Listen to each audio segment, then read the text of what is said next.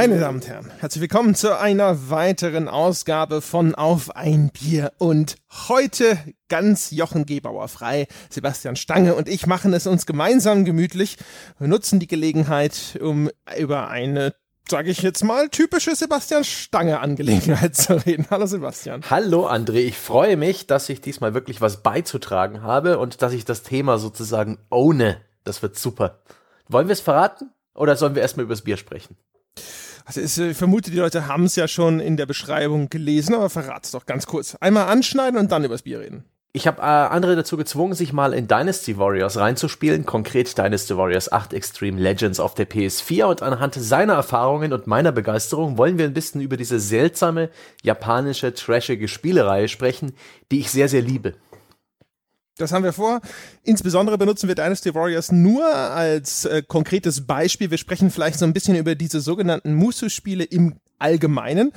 Ich bin gespannt, ich bin auch begeistert. Wir haben vor allem total vorausschauend genau das Richtige gemacht. Ich hatte da vorgeschlagen, dass wir uns vielleicht mal das anschauen und ich, das, und ich da reinspiele. Und schwupps kamen in Forum lauter Threads, die gefordert haben, dass es Folgen geben soll, in denen Sebastian mehr im Mittelpunkt steht. Alles richtig gemacht. Reden wir über Bier. Genau, wir haben äh, Hörerbiere hoffentlich alle vor uns. Ich habe mir diesmal eins aus der großen Tüte geschnappt, die ich zusammengetragen habe beim Hörertreffen in Darmstadt. Da hat die liebe Jagoda mir diverse leckere Biere in die Hand gedrückt und fast schon verschämt das Liefmanns äh, Frutes Fruchtbier, ähm, dessen Herkunft ich nicht wirklich ergründen kann, was sehr kleine, relativ äh, schwer lesbare Schrift hat. Es ist ein Fruchtbier und äh, auf dem Etikett bereits fordert es mich auf, äh, dass ich es on the rocks trinke. Äh, was ich nicht machen werde, aber ich werde es zumindest, äh, ich habe es Kühlschrank gekühlt. 3,8 Prozent, da sind Bilder drauf von Erdbeeren, Himbeeren, Kirschen und anderen gespenstischen äh, Früchten, die eigentlich im Bier nichts zu suchen haben, aber ich bin heute mal mutig. Ich gieße es mir gleich mal ein und du erzählst währenddessen, was du so trinkst. Das ist ja verkehrte Welt. Ich habe nämlich ein ganz normales helles, ein bayerisch hell von Mönchshof. Das haben mir Inken und Peter vor einiger Zeit schon geschickt. Das habe ich mir sozusagen für einen besonderen Moment aufgehoben. Und wenn eine Folge zu Dynasty Warriors kein besonderer Moment ist, dann weiß ich auch nicht. Wird mal hier auch. Ha. Aus so. meiner Flasche kommt schon ganz chemisch fruchtig entgege. Das ist ja wirklich krass. Beschreib mal, ist es so ein bisschen wie so eine Tropi-Frutte-Tüte, die man aufmacht? Oder? Ja, es, es, es riecht erstmal nur nach Chemie, obwohl ich glaube sogar, dass das natürliche Fruchtbestandteile sind. Es ist knallrot, der Schaum ist rosa. Es sieht aus wie so Fassbrause. Das ist ja nicht das Schlechteste. Also, meine gut, Fassbrause ist, kann man trinken, sage ich jetzt zumindest mal, was so Limo angeht. Meins ist äh, tatsächlich ein, ja, ein ordentliches helles, ja, hellgelb, ja, feine Opaleszenz, wie wir Kenner sagen, ja, so ein leicht grasiger Geschmack im Antrunk.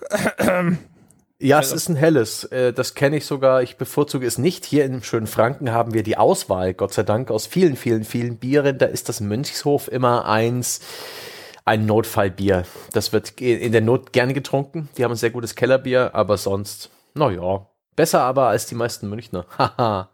Ja, ja, also wie gesagt, wundervoll, leicht, grob, perlig und ein bisschen Mineralwasser im Abgang. Ich äh, möchte hinzufügen, dass ich die Hälfte der Fachbegriffe gerade von einem Blatt abgelesen habe. Dankeschön. um, um, schmeckt sehr fruchtig. Das Frutes, Fruchtbier und ähm, naja, es ist schon eher Limonade und im Abgang fehlt ihm was. Da klafft dann plötzlich eine Lücke. Nachdem es vorne so viel Action war, ist es dann wie hinten, wie, wie vorne lange Haare und hinten kurze. Das Gegenteil einer, einer Fukuhila. das ist wie ein Boxer. Zu viel Action und vorne klafft eine Lücke. Hinten klafft eine Lücke. Macht jetzt aber nichts. Ähm, wir, wir drehen uns wieder ums Bier. Dabei sollte sich doch alles um die Krieger ähm, Chinas drehen. Dynasty Warriors ist, schon seit vielen, vielen Jahren, seit ich das auf der PS3, PS2 gespielt habe. Dynasty Warriors 3 war das, das ist bestimmt 10, 12 Jahre her, ne, länger. Ähm, 12 bis 15 Jahre her. Äh, seitdem liebe ich diese Spielereihe aus dem Hause Tecmo Koei. Seit 20 Jahren kümmert sich der Entwickler Omega Force um diese Actionspiele, die man unter diesem Begriff Musu-Spiele eigentlich ganz gut zusammenfassen lässt. Da geht es um diese bildschirmfüllenden, toll inszenierten Spezialattacken, die all diese Spiele gemein haben. Aber vor allen Dingen metzelt man sich da durch trashige Schlachten. Und das zumindest bei den Dynasty Warriors, das ist somit die Reihe der Muso-Spiele, die ich am liebsten mag, ist das alles in der Geschichte der drei Königreiche, The Romance of the Three Kingdoms, eingebettet, einem der populären äh, Romane der chinesischen Literatur und einer der interessanteren Zeiten Chinas. Genau, ist ein Historienroman, der über, ich glaube, tausend Jahre nach den Ereignissen, die er beschreibt, geschrieben wurde. Es ist eine extrem beliebte Vorlage für alle möglichen Spiele gewesen, insbesondere aus dem asiatischen Raum, auch ganz viele von den Echtzeit, Echtzeit Rundenstrategiespielen und so, die auf Konsole aus der äh, in den frühen Jahren veröffentlicht wurden, die haben das als Vorlage. Es gibt sogar auch verschiedene Spiele, die direkt auf der Buchlizenz basieren und einfach Romans of the Three Kingdoms heißen. Und äh, das Dynasty Warriors, ich denke mal, weil die Serie einfach schon so langlebig ist und so viele Titel gibt, dass viele schon mal drüber gestolpert sind. Das sind diese Spiele, in denen man meistens über eine relativ weite offene Fläche galoppiert mit einer einzelnen Spielfigur und dann gegen ganze Hundertschaften von Gegnern antritt. Das sieht immer erstmal so ein bisschen aus wie, ich sag mal, so ein, so ein Open World Beat'em Up fast schon. Es macht auf den ersten Blick immer den Eindruck, als sei es relativ trivial und monoton. Ein Eindruck, der sich auf den zweiten Blick sehr schnell bestätigt. und äh, ich habe diese Spiele schon immer mal angespielt. Insbesondere da ich ja einen Fable habe für Martial Arts im Allgemeinen und auch so asiatische Martial Arts Filme im Besonderen. Und da gibt es eine Spielart des Martial Arts Films, die nennen sich Wuxia Filme und die, bin mir übrigens nicht sicher, wie die ausgesprochen werden, schreibt sich Wuxia. Und ähm, das sind auch so Filme, ne? Einsame, ehrenhafte Schwertkämpfer mit Superkräften, die dann teilweise auch gerade schon fliegen können und weiß der Geier was noch, in der neueren Zeit gerne mit wahnsinnig vielen billigen Special Effects inszeniert. Hier im Westen wahrscheinlich am bekanntesten ist halt sowas wie Crouching Tiger, Hidden Dragon. Gibt's aber natürlich noch ganz, ganz viele, das Werk von Sui Haag zum Beispiel und äh, One-Armed Swordsman und weiß der Geier noch was. Also es ist ein ganzes Genre an Filmen und daran erinnern diese Spiele sehr stark. Jetzt würde ich mich, äh, würde mich als erstes interessieren, Sebastian, beschreib doch mal, warum gefallen dir diese Spiele, die zeitlebens, glaube ich, immer nur bestenfalls mittelmäßige Wertungsschnitte abgeräumt haben? Die gefallen mir aufgrund ihrer Absonderlichkeit, ihrer eigentümlichen Andersartigkeit im Vergleich zu allem anderen, was ich jemals gespielt habe. Das hat mich von Anfang an gepackt, dass diese Spiele so, sich so meinem, meinem Urteil sofort entzogen haben. Ähm, es ist ja offensichtlich Trash. Zumindest nicht sehr gut. Es sind Fließbandproduktionen. Sie sind technisch der, der Gegenwart lang hinterher, meistens eine bis anderthalb Konsolengenerationen hinten ran. Insbesondere auf der PS2 gab es grausame Spiele. Also damals hat man noch mit, äh, ist man noch in so eine Nebelwelt rumgelaufen, weil die, die Darstellung einfach nicht so weit reichte. Die, die Weitsicht war einfach nicht da. Die vielen, die hunderten Klonkrieger, gegen die man gekämpft haben, haben alle Hardware-Power ausgereizt und äh, grafische Tristesse gehört auch immer dazu. Und dann ist da noch so viel Grind dabei und äh, ein Personal aus Figuren, die stammen alle aus dieser äh, Geschichte der drei Königreiche, das mir absolut nicht bekannt werden will. Ich habe bereits viele Spiele gespielt und trotzdem kann ich mir kaum einen dieser Namen merken, wie Liu Bei, Kao Zen, ähm, Lu Bu und wie sie alle heißen und Kao und die in so komplizierten Verstrickungen handlungsmäßig stecken, dass sich mir das komplett entzieht. Und das finde ich fantastisch. es ist so, es ist so komplett andersartig. Das Fremdartigste, was ich jemals gespielt habe und doch steckt da was drin, was Spaß macht. Und doch kann ich da irgendwie die, äh, diese Begeisterung der Fan-Nische und insbesondere der asiatischen Spieler dafür verstehen. Also mich spricht's einfach an. Aber du kannst jetzt nicht aus dem FF den Finger drauflegen, was das ist, was dich da anspricht. Also du hast eben schon mal gesagt, das ist Trash. Da können wir später hoffentlich noch mal ganz kurz drüber sprechen, weil ich das sowieso einen ganz interessanten Gedanken finde, das Ganze so in äh, in dieser aus dieser Sharknado-Perspektive mal zu durchdenken, aber so spielerisch grundsätzlich. Also was man in den Spielen ja macht, ist eigentlich rumlaufen und Leute wegkloppen. Ja, und aber das, das ist befriedigend. Also äh, so selten habe ich so wunderbare ähm, Hirn ausschalten und einfach mal eine, eine Stunde lang metzeln, Katharsis erlebt, wie bei dieser Spielereihe. Man kann sie jederzeit sich greifen und Spaß haben. Auf den leichten Schwierigkeitsgraden sind die Missionen auch trivial. Man nimmt an irgendeiner großen Schlacht teil. Ähm, äh, wenn man die Story chronologisch durchspielt, fängt es immer mit dem Aufstand der gelben Turbane an. Dann gibt's die Schlacht am Hulao Gate. Ähm, die habe ich in vielen Spielen schon erlebt. Und das ist einfach so so, ja, reinigend. Wenn man mit einer Combo irgendwie 200 Treffer landet und 50 Gegner plättet und am Ende einer Mission unten rechts der K.O.-Counter, nicht der Kill-Counter, der K.O.-Counter in den Tausendern steht. Das ist, so plump und, und so äh, obszön traut sich kaum ein anderes Spiel, Massenschlachten zu inszenieren und oder Gemetzel und dieses Spiel macht's halt. Und auch gerade die Spezialattacken, diese äh, die der Reihe oder dem Genre ihren Namen geben, diese Musu-Attacken, die man mit der Kreistaste auslöst, sobald die Spezialenergie gefüllt ist, die sind schon geil, die sind stylisch, die sind cool inszeniert und aberwitzig und dann werden halt hunderte Leute in der Luft rumgewirbelt und äh, flashige Effekte blitzen dadurch und der Held bleibt in der coolen Pose stehen, während rings um ihn alles explodiert. Äh, das gefällt mir. ich muss gestehen, also eine von den Sachen, die ich mir aufgeschrieben habe, also ich habe jetzt vielleicht keine Ahnung, zehn Stunden oder so Dynasty Warriors 8 gespielt. Das ist äh, nicht wahnsinnig viel, glaube ich, weil das Spiel ist übervoll mit Content aber das äh, eine der ganz großen Sachen, die auf meinem Notizzettel standen, war Repräsentation von Kraft, Power.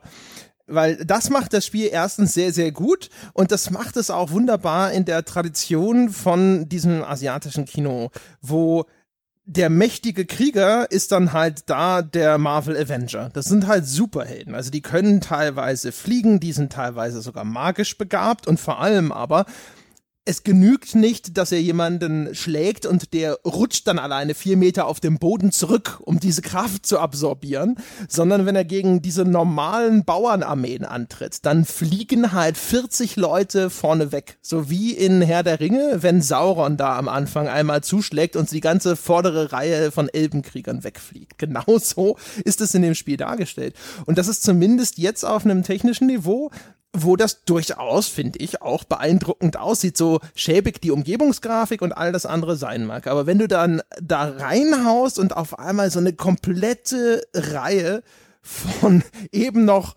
militärisch desorganisiert anrückenden Truppen wegfliegt, das ist halt einfach, das ist schon ein geiles Gefühl, muss man sagen.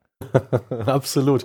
Aber das ist auch so eine Sache, die musste ich erst kapieren bei Dynasty Warriors, dass die normalen 0815 Gegner, die keinen Namen über dem Kopf tragen, dass die eigentlich, dass man die komplett ignorieren kann, außer man hat eine schöne große Gruppe gesammelt, um da seine Spezialattacken rein zu investieren und das auch nur um äh, ein paar Items zu erzeugen, äh, um sie wieder aufzupowern oder äh, den Rage Bar zu füllen, um dann noch andere mächtigere Attacken auszuführen. Also die die dienen eigentlich nur als Kanonenfutter, aber es, es wird mir nicht langweilig. Ja, das, heute würde man sagen Creeps in Anlehnung an die MOBAs, wo es ja auch so Wegwerfgegner gibt. Aber das, in, das ist halt natürlich schon, wenn man gerade diese Allmachtsfantasien, die Spiele ja häufig behandeln, mal auf so einer wirklich komplett überzogenen Ebene präsentiert bekommt die das halt auch so schön darstellen. Also auch die Figuren, wenn man die Geschichte sich anschaut. Also Typen wie der Lubu, der ja anscheinend eine der herausragend bekannten und beliebten Figuren ist unter den Fans, was ich so gesehen habe. Ich habe im Internet mal so ein bisschen gegoogelt, habe mich mal ein bisschen in Foren reingelesen, um auch zu schauen, was schreiben denn die Leute, denen sowas gefällt. Und ich habe hab den Eindruck, Lubu hat eine sehr herausgehobene Position. Alle sind total begeistert, dass er eine eigene Story-Kampagne jetzt in diesem achten Teil bekommen hat.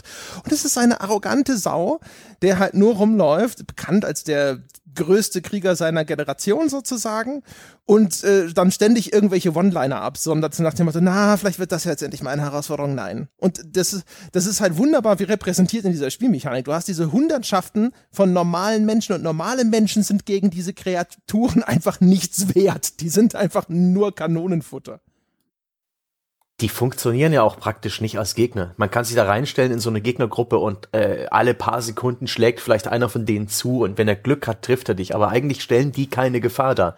Auch in den hohen Schwierigkeitsgraden nicht.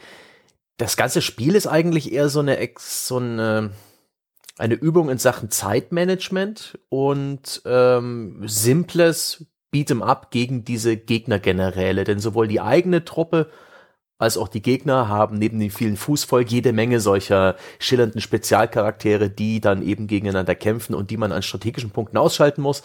Und das ist auch für mich eine ganz schöne Geschichte, dass das eben nicht einfach nur so eine Arena ist, wo dann alle gegen alle kämpfen, sondern dass die Schlachten immer so ein bisschen inszeniert und geskriptet sind und da habe ich den Eindruck, wird auch relativ nah am Original gearbeitet, also an der historischen Vorlage, wer jetzt wem eine Falle gestellt hat bei dieser Schlacht, bei der Eroberung dieser Provinz oder bei der Verteidigung oder dem Stürmen dieses Schlosses, mit welchen Listen es den Leuten gelang, äh, ihre Gegner zu übertölpeln, welche Bündnisse gescheitert sind, wer wen verraten hat, das kommt dann auch in der Schlacht immer wieder zu tragen. Inszeniert ist das etwas unglücklich und zwar durch sehr viele Einblendungen und Voice Samples da hilft es eben leider nicht, dass ich mir die Namen ums Verrecken nicht merken kann und immer wieder verwirrt bin, wer jetzt eigentlich mein, äh, mein Anführer ist, der unbedingt am Leben bleiben muss und wie jetzt die Gegner Generäle alle hießen und wer jetzt wem einen Streich gespielt hat, aber zumindest passiert was. Ich habe immer einen Grund oder vielleicht sogar mehrere Gründe, irgendwo hinzugehen. Äh, ich muss ein bisschen Multitasking betreiben. Äh, einer meiner Generäle ist in, in Schwierigkeiten und ich muss ihm definitiv helfen, bevor äh, die Schlacht verlässt. Gleichzeitig muss ich vielleicht noch irgendwelche Katapulte ausschalten, um den, das Vordringen meiner Truppen zu sicher, sicherzustellen. Und das ist, das hat was. Ich fühle mich anders als bei vielen anderen so Metzelspielen oder halt Kampfspielen einigermaßen involviert in eine Schlacht, die sich verändert. So plump das umgesetzt ist, so, so sehr mag ich das eigentlich. Auch das ist, glaube ich, natürlich ein Effekt von den Truppenmassen, die das Spiel darstellt. Hast ja selber schon gesagt, ein ganz großer Teil davon ist eigentlich Fluff. Ne? Das ist eher ein atmosphärisches Element. Einerseits eben, um, wie schon gesagt, das ist halt ein wunderbarer Gradmesser, um die, die Macht deiner Spielfigur zu äh, demonstrieren. Auf der anderen Seite natürlich hast du wirklich das Gefühl, du bewegst dich durch so ein Schlachtgetümmel. Gerade wenn du hinterher in, keine Ahnung, so Tempel oder Befestigungseinlagen eindringst und dann werden die Gänge ein bisschen enger. Dann siehst du da wirklich ein Getümmel von Menschen, durch das du dich dann einfach so durchwalzt quasi, ja, der menschliche Panzer, der du nun mal bist. Und man hat schon das Gefühl, dass da so verschiedene Parteien gegeneinander gerade in einem Konfliktzustand sind. Und das ist manchmal auch durchaus nicht ganz unbeeindruckend, wenn du dann über so eine Brücke läufst und dann über die, die Kuppe der Brücke blickst du auf so eine kleine Armee, die da anrückt. Die haben dann auch noch mit der Standardeinstellung alle so einen kleinen Lebensenergiebalken über den Kopf und dann siehst du da so eine, eine ein Meer von kleinen roten Balken anrücken. Und manchmal, muss ich gestehen, ist es dann auch direkt mit so einer Vorfreude verbunden, weil du denkst so, boah, so eine große Gruppe, da einfach jetzt reinzuschlagen, das wird wieder cool. Während so kleinere Grüppchen von Leuten, wenn da nicht irgendein hochrangiger dabei ist, den lässt er halt links liegen. Ja, und das System gibt eben auch äh, dadurch, dass andere Generäle auf, in anderen Orten, also in anderen Bereichen der Map unterwegs sind und dort kämpfen und dir auch Befehle geben, die du ausführen kannst, aber nicht musst. Die Schlacht führt, äh, die geht weiter, auch ob du es schaffst oder nicht, irgendwelche gegnerischen Fallen und Hinterhalte und äh, Taktiken zu unterbinden. Das gefällt mir ganz gut, aber vor allen Dingen sind es natürlich die, die Attacken und die Vielfalt der Waffen und äh, das absonderliche Design vieler Figuren. Da gibt's äh, riesengroße Fettklöpse, die mit äh, eisernen Kugeln um sich schlagen. Ich habe es äh, gestern noch mit jemandem gespielt, der hatte praktisch eine Art äh, Schild, das aussah wie ein Boot am Unterarm, mit dem er Leute verdroschen hat und ab und zu hat er sich draufgestellt und ist damit über den Bildschirm gesurft. Ein wunderbarer Blödsinn. Es gibt Leute, die kämpfen mit Handtüchern, mit Spielkarten, mit Fächern, mit Pinseln ähm, äh, mit ausziehbaren Schwertern. Äh, ich habe sowas wie eine dampfbetriebene ähm, Kampflanze gesehen. Es ist wunderbarer Blödsinn. Ja, die Masse an Waffen in dem Spiel ist sowieso eigentlich unüberschaubar. Ich erinnere mich, ich habe da mal durch mein Inventar gescrollt, nachdem ich das die erste Mission gespielt hatte. Und ich muss ungelogen, ich hatte 40 Waffen oder so in diesem Inventar. Einfach nur nachdem ich eine einzige Mission gespielt hatte. Und man sammelt halt während dieser Mission dann auch zunehmend mehr Waffen auf.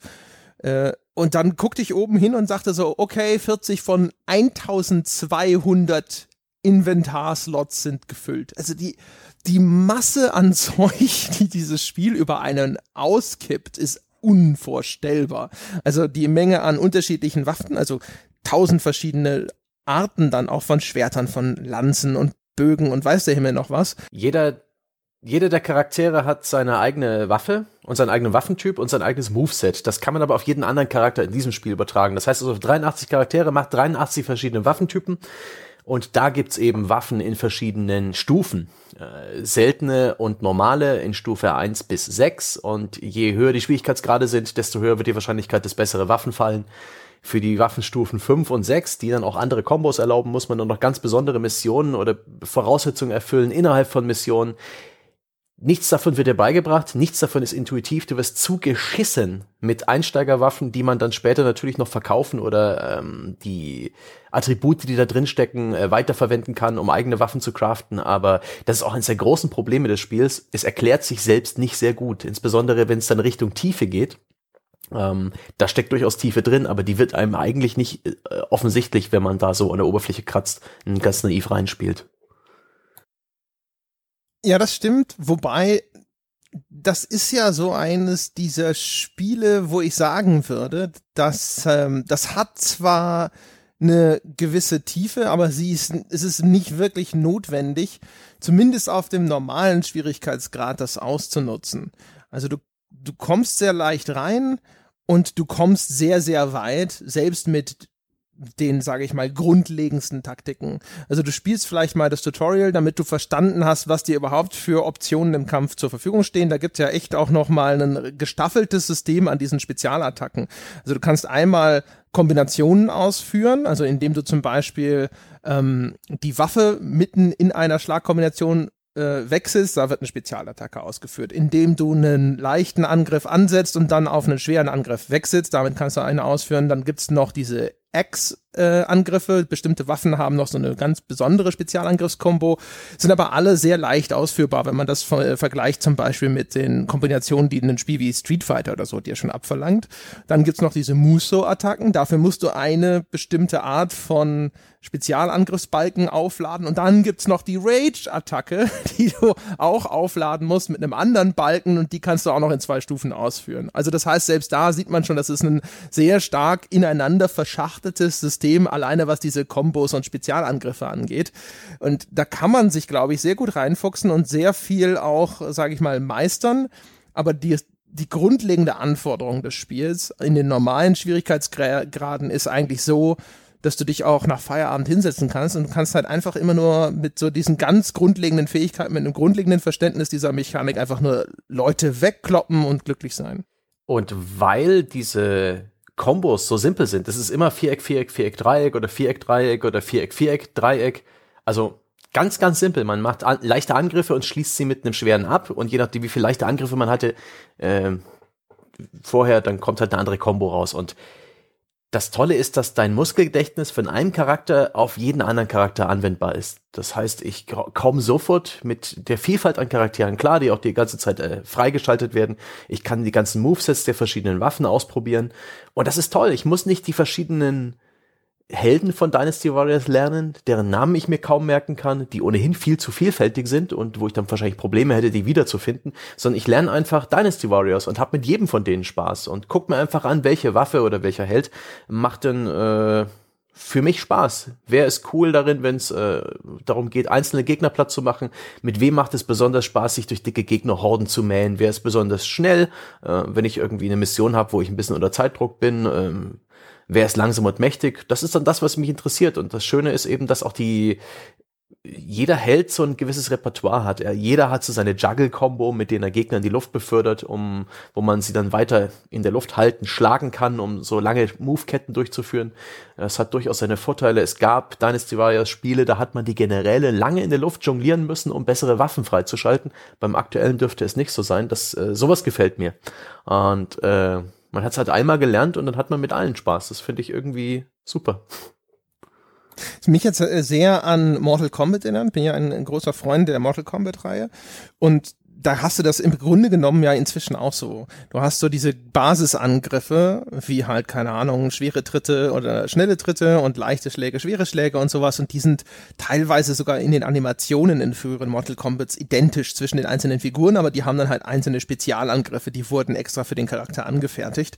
Und wenn, je größer dein Repertoire an Spielfiguren wird, desto mehr ist sowas natürlich notwendig, weil ansonsten, wenn jede so eine individuelle Bewegung ausführt, muss das alles untereinander gebalanced werden und dann bist du natürlich auf verlorenem Posten.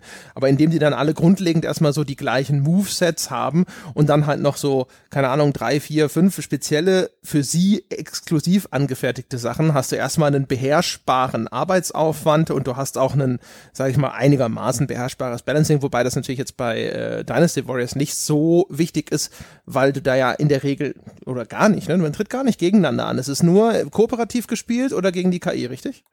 So ist es. Ich wüsste nicht, ob es schon mal einen Versus- oder Battle-Modus gegeben hätte. Kann sein, dass Dynasty Warriors 6 sowas hatte.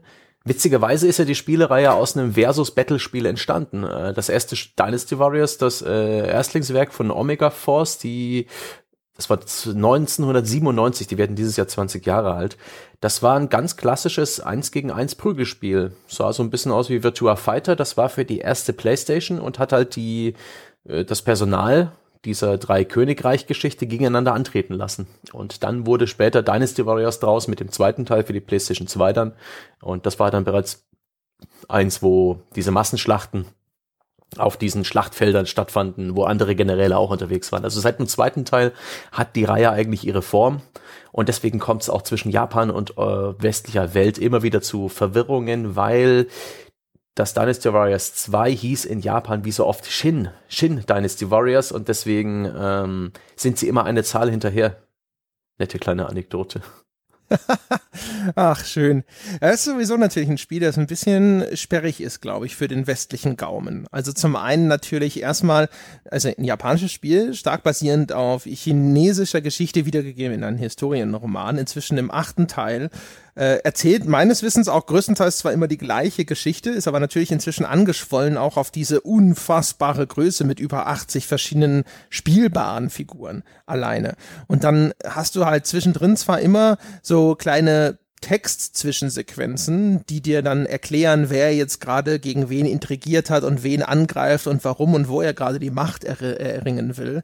Aber das ist in der Kürze einfach unmöglich zu erfassen. Also du kannst einfach gar nicht im Kopf behalten, wer war denn jetzt der Typ, der in dieser Provinz jetzt gerade Machthaber war, wie in welchem Verhältnis stand er jetzt zu dem, äh, warum will er da jetzt angreifen oder äh, was genau ist sein Plan. Das Ganze springt auch noch wild in einer Zeitspanne von mehreren Jahrzehnten hin und her, auch wenn du dann die Geschichten von unterschiedlichen Familienclans spielst das ist äh, ehrlich gesagt in der Erzählung selber, glaube ich, nicht nachvollziehbar, wenn man nicht das nötige Vorwissen mitbringt. Also indem man halt eben diese Reihe seit Jahren spielt und sich da vielleicht eingearbeitet hat oder indem man zumindest vielleicht den Roman so oft gelesen hat, dass man einigermaßen gut informiert ist. Also, keine Ahnung. Ich glaube, was halt umgekehrt wieder faszinierend und zugleich abstoßend sein kann, ist halt die Art, wie es präsentiert wird. Da hast du ja vorhin schon richtig gesagt, es ist sehr trashig, weil also man stößt halt immer wieder auf absurde Dialoge. Die ganze Art, wie die Figuren dargestellt wird, ist teilweise wirklich brutal überzeichnet. Und das erfordert, glaube ich, so ein ganz bestimmte Offenheit für diese Spielart von Darstellung, um daraus sein Vergnügen zu ziehen, würde ich sagen, oder? Absolut. Aber wenn ich halt schon tausendmal die, die klassischen westlichen 015 Zwischensequenzen gesehen habe, dann sind die irgendwie fast schon erfrischend. Nicht vielleicht, weil sie technisch beeindruckend sind, die sind relativ simpel.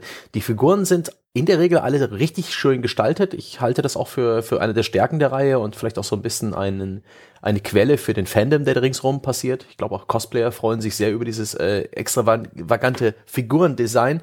Aber die Art und Weise, wie sie mit, miteinander interagieren, das wirkt sehr formelhaft. Da kommen eigentlich keine Emotionen rüber. Sie sprechen auf eine Art und Weise miteinander. I must realize my ambition. Ähm, und, und solche, es geht nur um Ehre, es geht um Ambition, es geht um das Erfüllen von Erwartungen. Ähm, das ist so eine Art und Weise, so würde kein westlicher Spieleentwickler seine Story schreiben. Und ich glaube, das ist alles sehr nah an, an diesem chinesischen äh, Romanoriginal Schrägstrich an der japanischen Sprache, wenn man sie wörtlich übersetzt. Das wirkt sehr formelhaft, das wirkt sehr ritualbehaftet und das, äh, ich weiß nicht, also ich, ich weiß nicht, wie viele der Zwischensequenzen du dir angeschaut hast. Ich finde sie jedes Mal so wunderbar absonderlich schräg und ab und zu schaue ich mir auch meine an, einfach nur aus so einem gewissen Amüsement heraus. Aber wenn ich ehrlich sein will, dann schalte ich die meisten relativ bald ab. Also die Skip-Taste ist da mein Freund. Ich, ich habe genug von diesen seltsamen Voice-Samples mitten in der Schlacht. Mein liebstes heißt übrigens ähm, auf Deutsch, äh, wie der Herbst die goldenen Blätter im Wind verweht, fallen meine Feinde vor mir. Das sagt einer der Charaktere immer, wenn er einen General umbringt. Und das ist einfach so, so sinnbildlich für, diese seltsame, seltsame Inszenierung und diese komische Story. Und ich befürchte fast, dass es äh, auch den Roman zu lesen, äh, den chinesischen, das ist eine ähnliche Herausforderung. Ich befürchte, der bietet auch nicht sehr viel mehr als das, was uns das Spiel erzählt. Ganz viele verwirrende Namen und komische Beziehungen zueinander. Das weiß ich nicht. Der gilt ja tatsächlich als äh, ein, ein großes Werk. Ich habe ihn selber nicht gelesen, aber ich habe vor Jahren mal diese Musashi, heißt es glaube ich, also so dieses große japanische Epos um den berühmten Schwertkämpfer Musashi gelesen. Und das muss ich sagen, zum Beispiel hat mir sehr gut gefallen. Das ließ sich sehr schön lesen. Also von daher würde ich nicht ausschließen, dass dieses äh, Romance of the Three Kingdoms tatsächlich ganz cool ist. Ich fand halt auch, ähm, die Dialoge sind halt scheiße, aber es ist die Sorte Scheiße, wo man halt jedes Mal wieder schmunzeln muss. Also jeder fünfte Dialog ist so einer, wo man davor sitzt und sich denkt, oh mein Gott, das ist so dumm. Ich sollte das nicht unterhaltsam finden. Zum Beispiel ähm, die, dieser Yi-Clan. Da gibt's ja den, den Vater Sima Yi. Und Sima Yi ist eigentlich halt einer, der ist halt so ein riesiger, großer Stratege. Ja, einer der brillantesten Militärstrategen seiner Zeit. Und der wird halt als entsprechend so der, der arrogante Superintellektuelle dargestellt. Und das ist aber halt auf eine Art und Weise, wo man einerseits denkt so, Gott, was für ein furchtbares Arschloch. Aber andererseits ist es halt einfach so viel. Sima Yi sagt an einer Stelle zum Beispiel, das Schlimme am Krieg ist, dass die ganzen Trottel frei rumlaufen dürfen. Und deswegen muss man halt dagegen vorgehen und die alle ausmerzen. Und das im Englischen sagt er halt auch noch immer Imbecile, ja. Also das ist so, so ein bisschen äh, zurückgeblieben, ja, geistig äh, schwach oder äh, geisteskrank. Und das ist halt einfach ein so, auch so ein abwertender Begriff, wo du schon merkst, wahrscheinlich saß der englische Übersetzer da und hat sich gedacht so, oh Gott, ich kann das nicht mit retarded übersetzen, obwohl es das eigentlich wahrscheinlich meint. Äh, ich nehme mal Imbecile, ja, das ist wenigstens so ein bisschen hochgestochen. Und der, der, der Sima Yi redet halt die ganze Zeit halt nur darüber, dass die ganze Welt halt voll von Idioten ist und die muss er jetzt halt leider platt machen, weil du kannst den Idioten nicht das Land überlassen. Das ist halt so schön bescheuert, dass du die ganze Zeit da sitzt und denkst, das ist mein Mann, ja, mit dem, mit dem spiele ich jetzt erstmal weiter. Ja, diese schon fast, äh, ja, ironische Distanz, äh, die ist eine super Sache. Ich, es war wahrscheinlich nie Absicht, aber sie haben sich da so eine, eine eine gewisse Nische geschaffen und ich bin auch ganz froh, dass sich die Serie immer noch so 100% ernst zu nehmen scheint. Es gibt zwar mehr und mehr so ein bisschen so Bonuscharaktere und ein bisschen Bullshit, aber doch sind alle Figuren todernst die ganze Zeit und das finde ich ganz gut, weil es gibt Reihen wie die Yakuza-Reihe, die haben jetzt langsam so ein bisschen die Albernheit für sich entdeckt, wo ich äh, langsam skeptisch werde, ähm, ob sie es nicht irgendwann übertreiben, aber noch finden sie da ihre Balance, aber ich finde es super, dass Dynasty Warriors so eine unglaublich ernste, schwere, getragene Geschichte ist. Bist du eigentlich allgemein jemand, der bist du ein Trash-Freund? Kannst du sowas auch gucken? Bist du einer, der richtig beschissene Filme schaut und das äh, amüsant findet? Früher ja, bei Filmen ist es so, dass ich durch das Internet meine Aufmerksamkeitsspanne ohnehin so kaputt gemacht habe, dass es mir auch bei guten Filmen schwerfällt, aber prinzipiell gewinne ich Trash was ab. Insbesondere, wenn er nicht absichtlich produziert wurde. Also guter Trash, da hat jemand alles irgendwo reingesteckt und seiner Meinung nach ein Meisterwerk geschaffen. Er konnte halt nicht besonders viel. Und das ist perfekter Trash. Im filmischen wie auch im spielerischen. Ich mag ja auch sowas wie Earth Defense Force. Das sind auch, das ist wirklich B bis C Ware und das ist fantastisch genauso äh, japanische trashige Horrorfilme, wo man merkt, wenig Budget, aber umso, umso mehr Begeisterung bei allen Beteiligten, viel Kreativität und jede Menge Kunstblut, da bin ich dabei. Das geht mir übrigens auch so. Äh, dieser, dieser vorsätzlich geschaffene Trash inzwischen, also sowas wie jetzt hier Sharknado 4 oder sowas, wo du weißt inzwischen, die Macher bedienen einfach diesen Trash-Markt und die machen das auch absichtlich scheiße. Selbst wenn sie es inzwischen besser könnten, würden sie es nicht machen, weil sie wissen, sie sind halt Trash-Produzenten. Das nimmt für mich ein bisschen was weg. Also, ehrlich gesagt, so ein bisschen dieses, das höhnische, spöttische Konsumieren von sowas, ja, und die, die, diese, diesen Autounfall anzuschauen, das gehört ein bisschen mit dazu. Davor zu sitzen und sich zu denken, so, um Gottes Willen, ja, wieso haben sie das so gemacht? Wieso ist, ist ihnen nicht aufgefallen, dass das Kacke ist?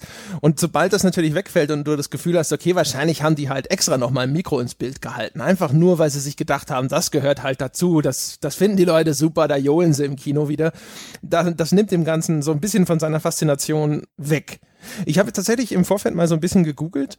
Es gibt sogar eine Studie übrigens aus dem Jahr 2016, die behauptet, Trash-Konsumenten seien häufig überdurchschnittlich gebildet und kennen sich im Medium besonders gut aus und ziehen ein gewisses Vergnügen auch aus der Analyse von, da geht es um Filme, äh, bestimmten Arten der Produktion und wo diese Produktion scheitert oder wo etwas versucht wurde und warum es fehlgeht.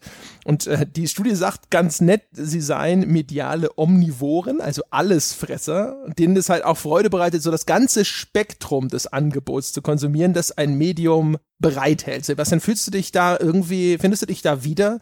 Hast du das Gefühl, mhm. dass das äh, so ein bisschen zu einer Spielediät für dich dazugehört, dass du nicht einfach immer nur durchproduzierten Hochglanzkram spielen möchtest, sondern zwischendrin willst du mal was haben, was halt irgendwie ein bisschen kaputt ist? Ja, schon.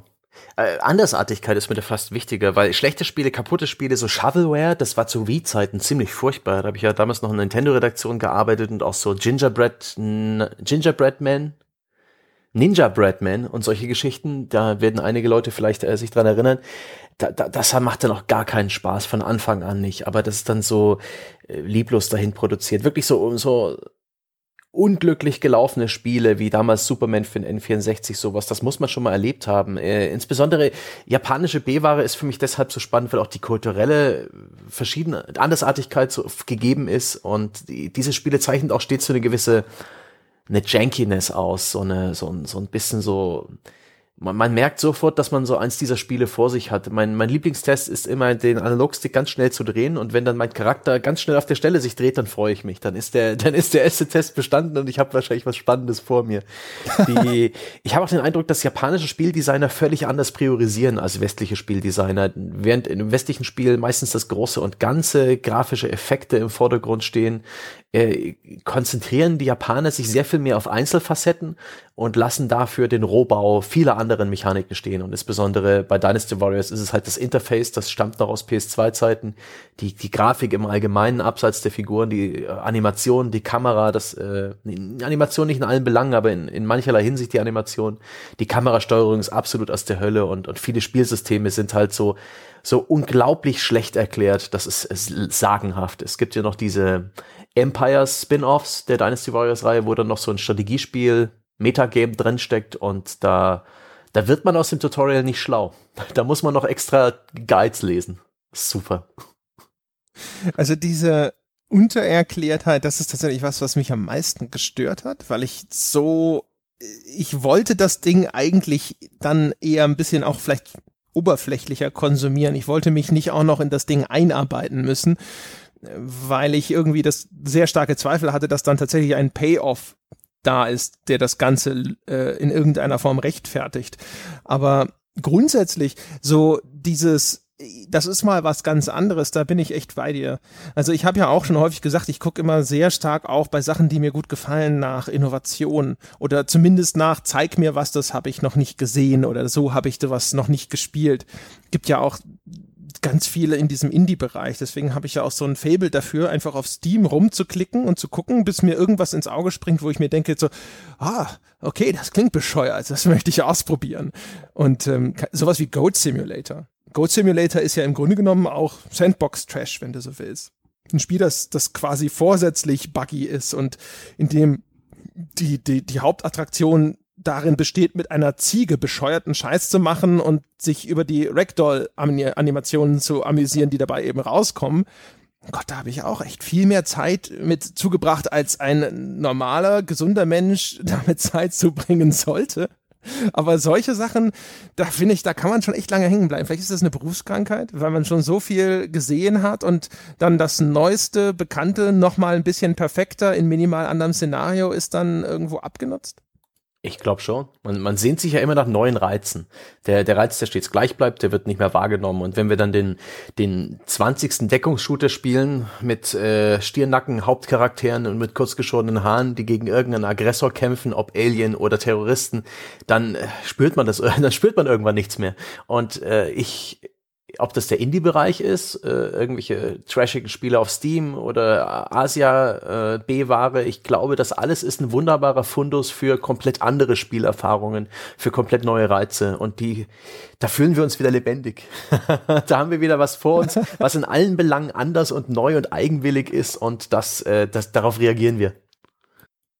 Das stimmt wohl, ja. Ja, ist auch immer ganz interessant. Also auch sobald jetzt äh, ein Spiel mal einen Grafikstil hat, der ungewöhnlich ist. Also ich habe es schon mal erzählt, dass ich total begeistert war von diesem Outland von Housemark, weil das dann halt so afrikanische Designeinflüsse hatte in der grafischen Gestaltung.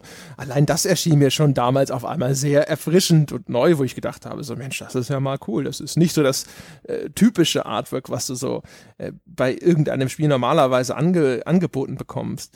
Ähm, und jetzt im Falle von Dynasty Warriors habe ich mich tatsächlich dabei ertappt, dass ich dann hinterher gedacht habe, so, ist schon irgendwie nett.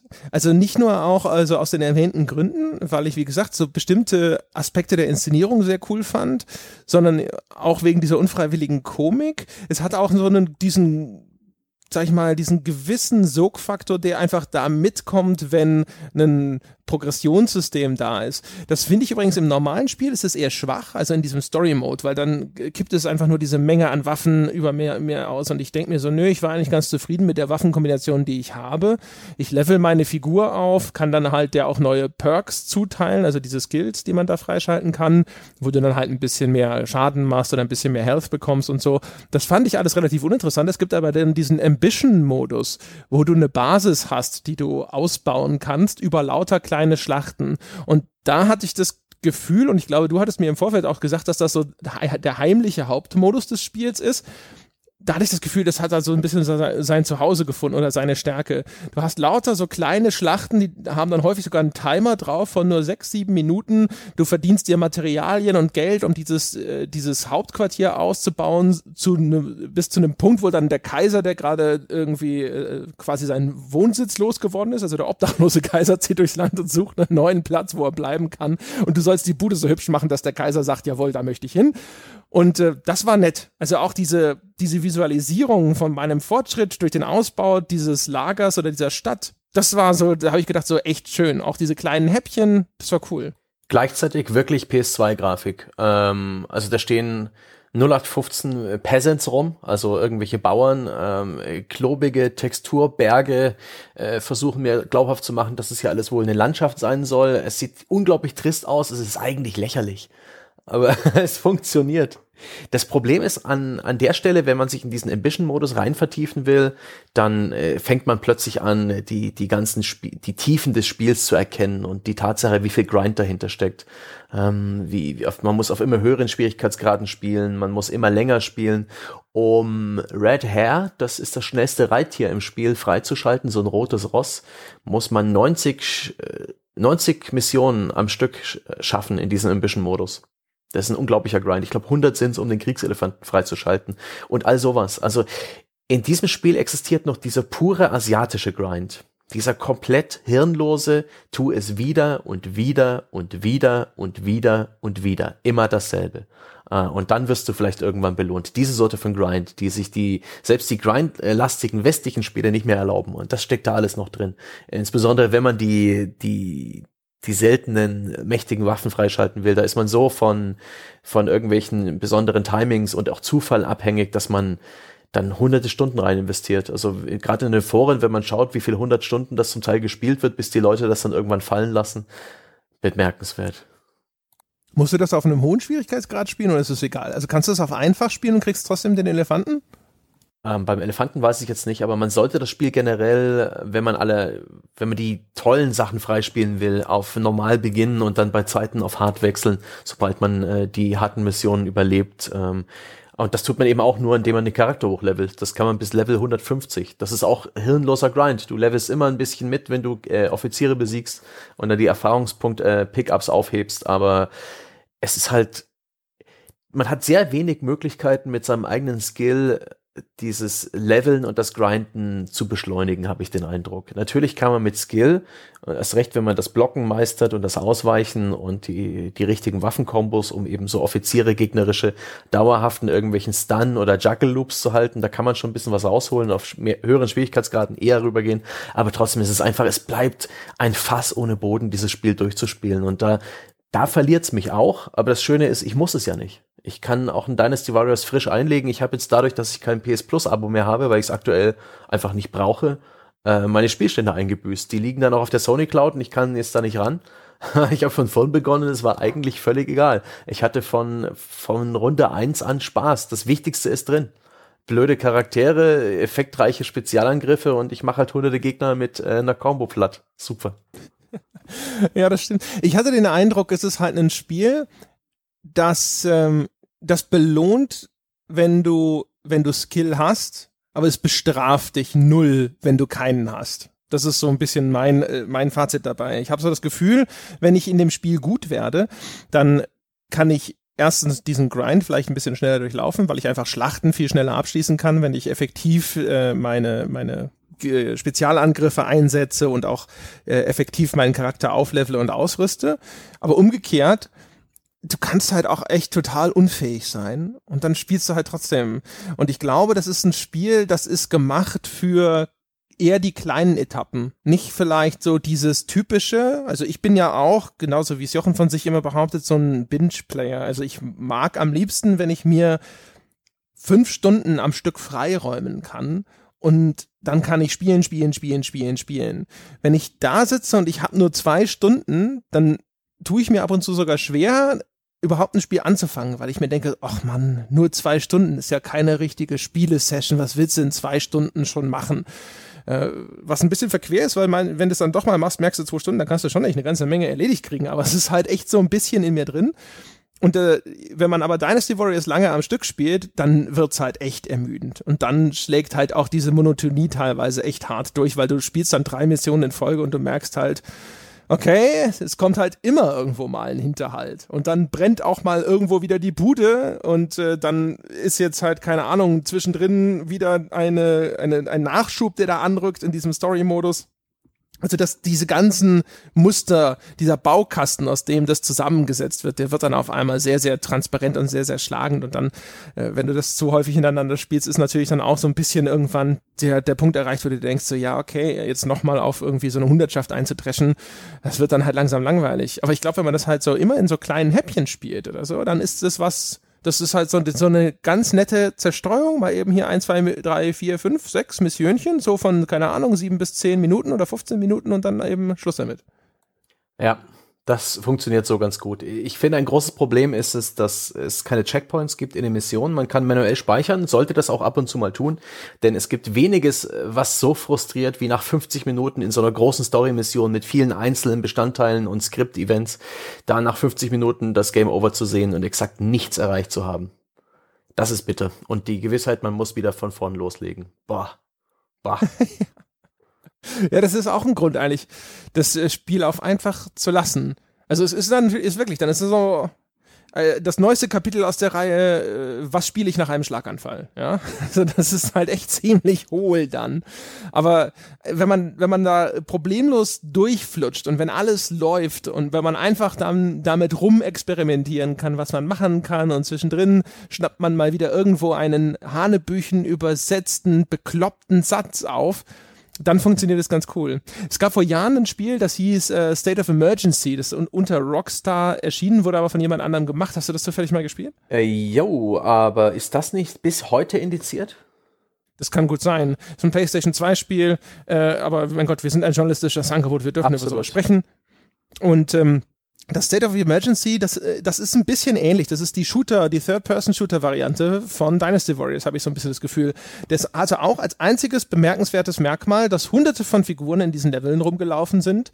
Äh, bemerkenswerterweise ganz viele davon Zivilisten, deswegen ist es bis heute indiziert. Es gibt auch einen Modus, der daraus besteht, dass ein Kaufhaus mit, ich glaube, 100 Figuren voll ist und du musst halt alle umbringen. Und, wenn, und dann ist es eine Time-Trial. Also wenn du am schnellsten die 100 äh, abgeräumt hast, hast du den Highscore und dann tritt halt der nächste an. Und in State of Emergency ist es halt auch so. Massen von Figuren und Gegner und Zivilisten in diesen Straßen, wo du dann wild in so eine Menschenmenge reinhalten konntest. Und das war gerade zu PlayStation 2 Zeiten durchaus technisch beeindruckend. Das hatte man noch nicht gesehen. Ansonsten in der Gestaltung entsetzlich monoton. Du musstest ständig irgendwie den scheiß Hacker beschützen. Solche Beschütze XY-Missionen gibt es ja unglücklicherweise auch in Dynasty Warriors. Da halten die Figuren zum Glück aber ein bisschen mehr aus. Und äh, es war halt immer das Gleiche. Auch immer, auch die gleichen Soundsamples immer wieder. Smash the Corporation. Jedes Mal wieder. Und da hatte ich voll die Flashbacks beim Dynasty Warriors spielen, weil ich auch gedacht habe, Mensch, ja, damals State of Emergency, hast du auch gespielt? Es war auch ein dummes, monotones Spiel. Aber, Aber wenn du jetzt schon über den Sound sprichst, wie, wie findest du die Musik? Ich persönlich, ich liebe diesen E-Gitarren ja, akustischen Japan-Trash so sehr. Ah, ich liebe die Musik von Dynasty Warriors. Ah, zum Kotzen. Finde ich furchtbar. Klingt wie das, äh, das Hauptmenü eines schlechten Prügelspiels. Ja. Und äh, aus den 90ern. Und also wirklich, also es gibt ab und zu, es gibt so ein, ein zwei Stücke, da ist in diesen 0815 Hard Rock Sound von irgendeinem Free Sounds Portal sind dann auf einmal so klassische chinesische Stücke ein, einmontiert. Da fand ich es dann teilweise ganz schön. Das sind, Aber ansonsten, boah, das sind liebgewonnene Soundtracks mit Tradition, ja. Lubu zum Beispiel hat sein eigenes Theme, ähm, das immer dann auftaucht, wenn man gegen Lubu kämpft. Ursprünglich war das ja auch einer dieser ultra harten Gegner, die immer nur im Kampf aufgetaucht sind, gegen die man keine Chance hatte und man musste fliehen Melodien. Ähm, äh, und, und dann tauchte immer die Dubu-Musik auf und auch die, die Hauptmenü-Musik und dieses ganze, ja, E-Gitarren-Gedudel, was dann im Hintergrund läuft. Eigentlich völlig unpassend, aber ich finde das so gut. Also das gehört für mich mit zum Zauber von Dynasty Warriors dazu. Großartig. Äh, das ist so eine, vielleicht ist es so eine, erstens eine Vorliebengeschichte natürlich. Also ich bin jetzt sowieso, also ich mag inst rein instrumentellen Hardrock ist nichts für mich. Kann ich mir nicht anhören. Kenne nicht ein Stück, das, äh, von dem ich sagen würde, das habe ich gehört, das hat ge gefällt mir. Und zum anderen ist es aber auch wahrscheinlich so eine Sozialisierungsgeschichte. Also wenn ich heute das Geil-Theme aus Street Fighter höre, dann denke ich auch so, ah Mensch, das, das, das war noch hier, ne? Damals hatten sie noch gute Spiele-Soundtracks, super.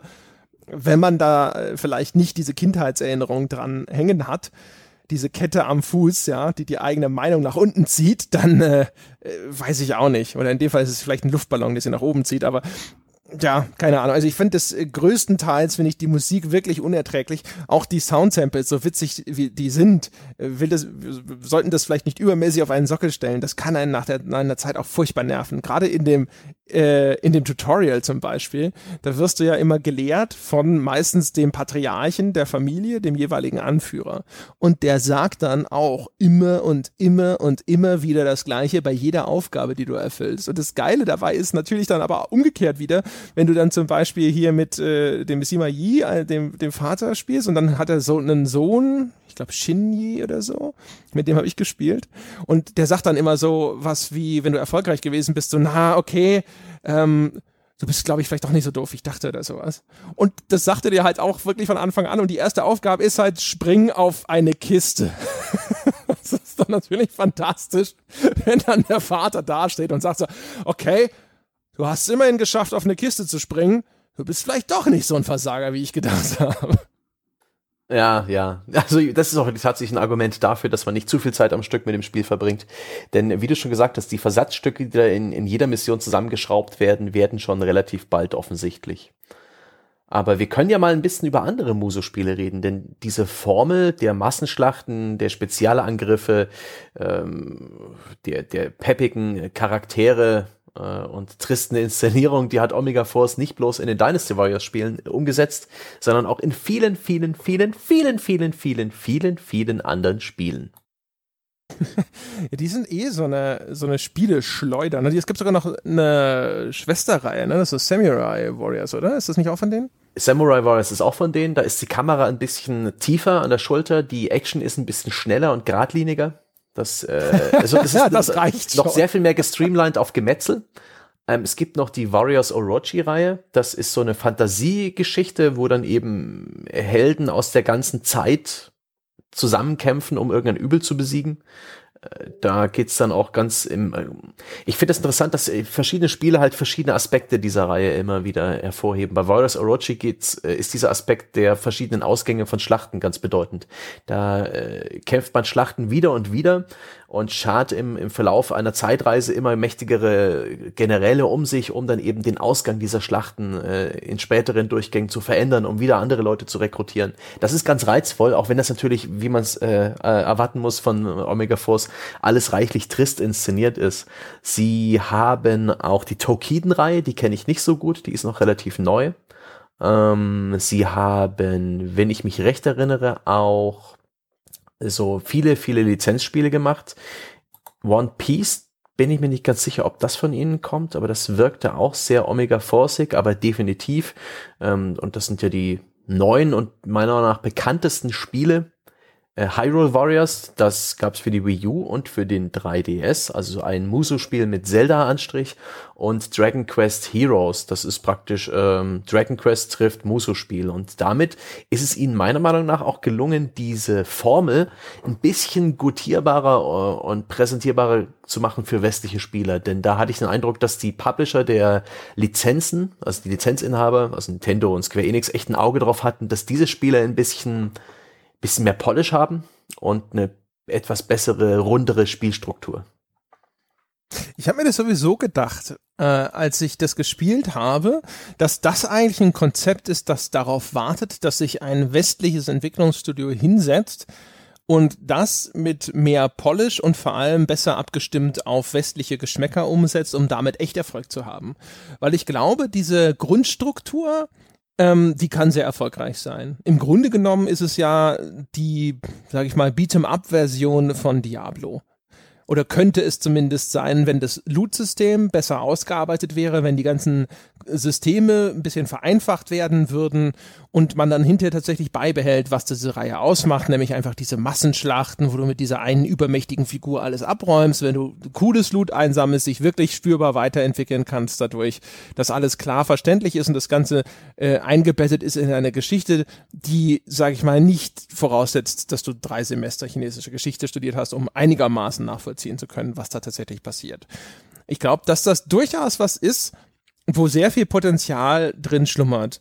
Weil, wie gesagt, also ich sehe die, die, die Faszination an dem Ding. Also ich würde das nicht unbedingt jetzt einreihen als, oh, das äh, ist ja so viel besser, als ich immer gedacht habe. Ich hatte da früher schon mal ein bisschen reingespielt, hatte ich dir auch erzählt.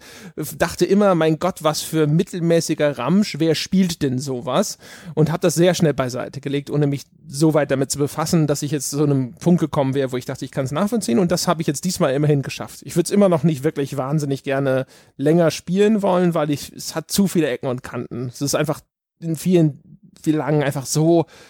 Ah, ich finde es halt einfach so banal teilweise. Das ist so ein Spiel, weißt du, wenn jetzt, wenn ich während, während, während ich spiele, wenn ein, jemand bei mir in der Bude einbricht und in meiner Verzweiflung schlage ich ihn mit dem PS4-Controller tot. Ja, wenn ich danach erschöpft auf die Couch falle mit, und mir das Blut aus dem Gesicht gewischt habe und auf den Fernseher schaue, wäre ich nicht überrascht festzustellen, dass ich den Level erfolgreich beendet. also, ich frage mich manchmal, wo du deine Metaphern hernimmst. Vielleicht Aus dem solltest. wahren Leben. Außerdem ist das schon ganz schön anspruchsvoll. Ich glaube, du hast es vielleicht noch nicht alle Systeme begriffen. Ich finde das.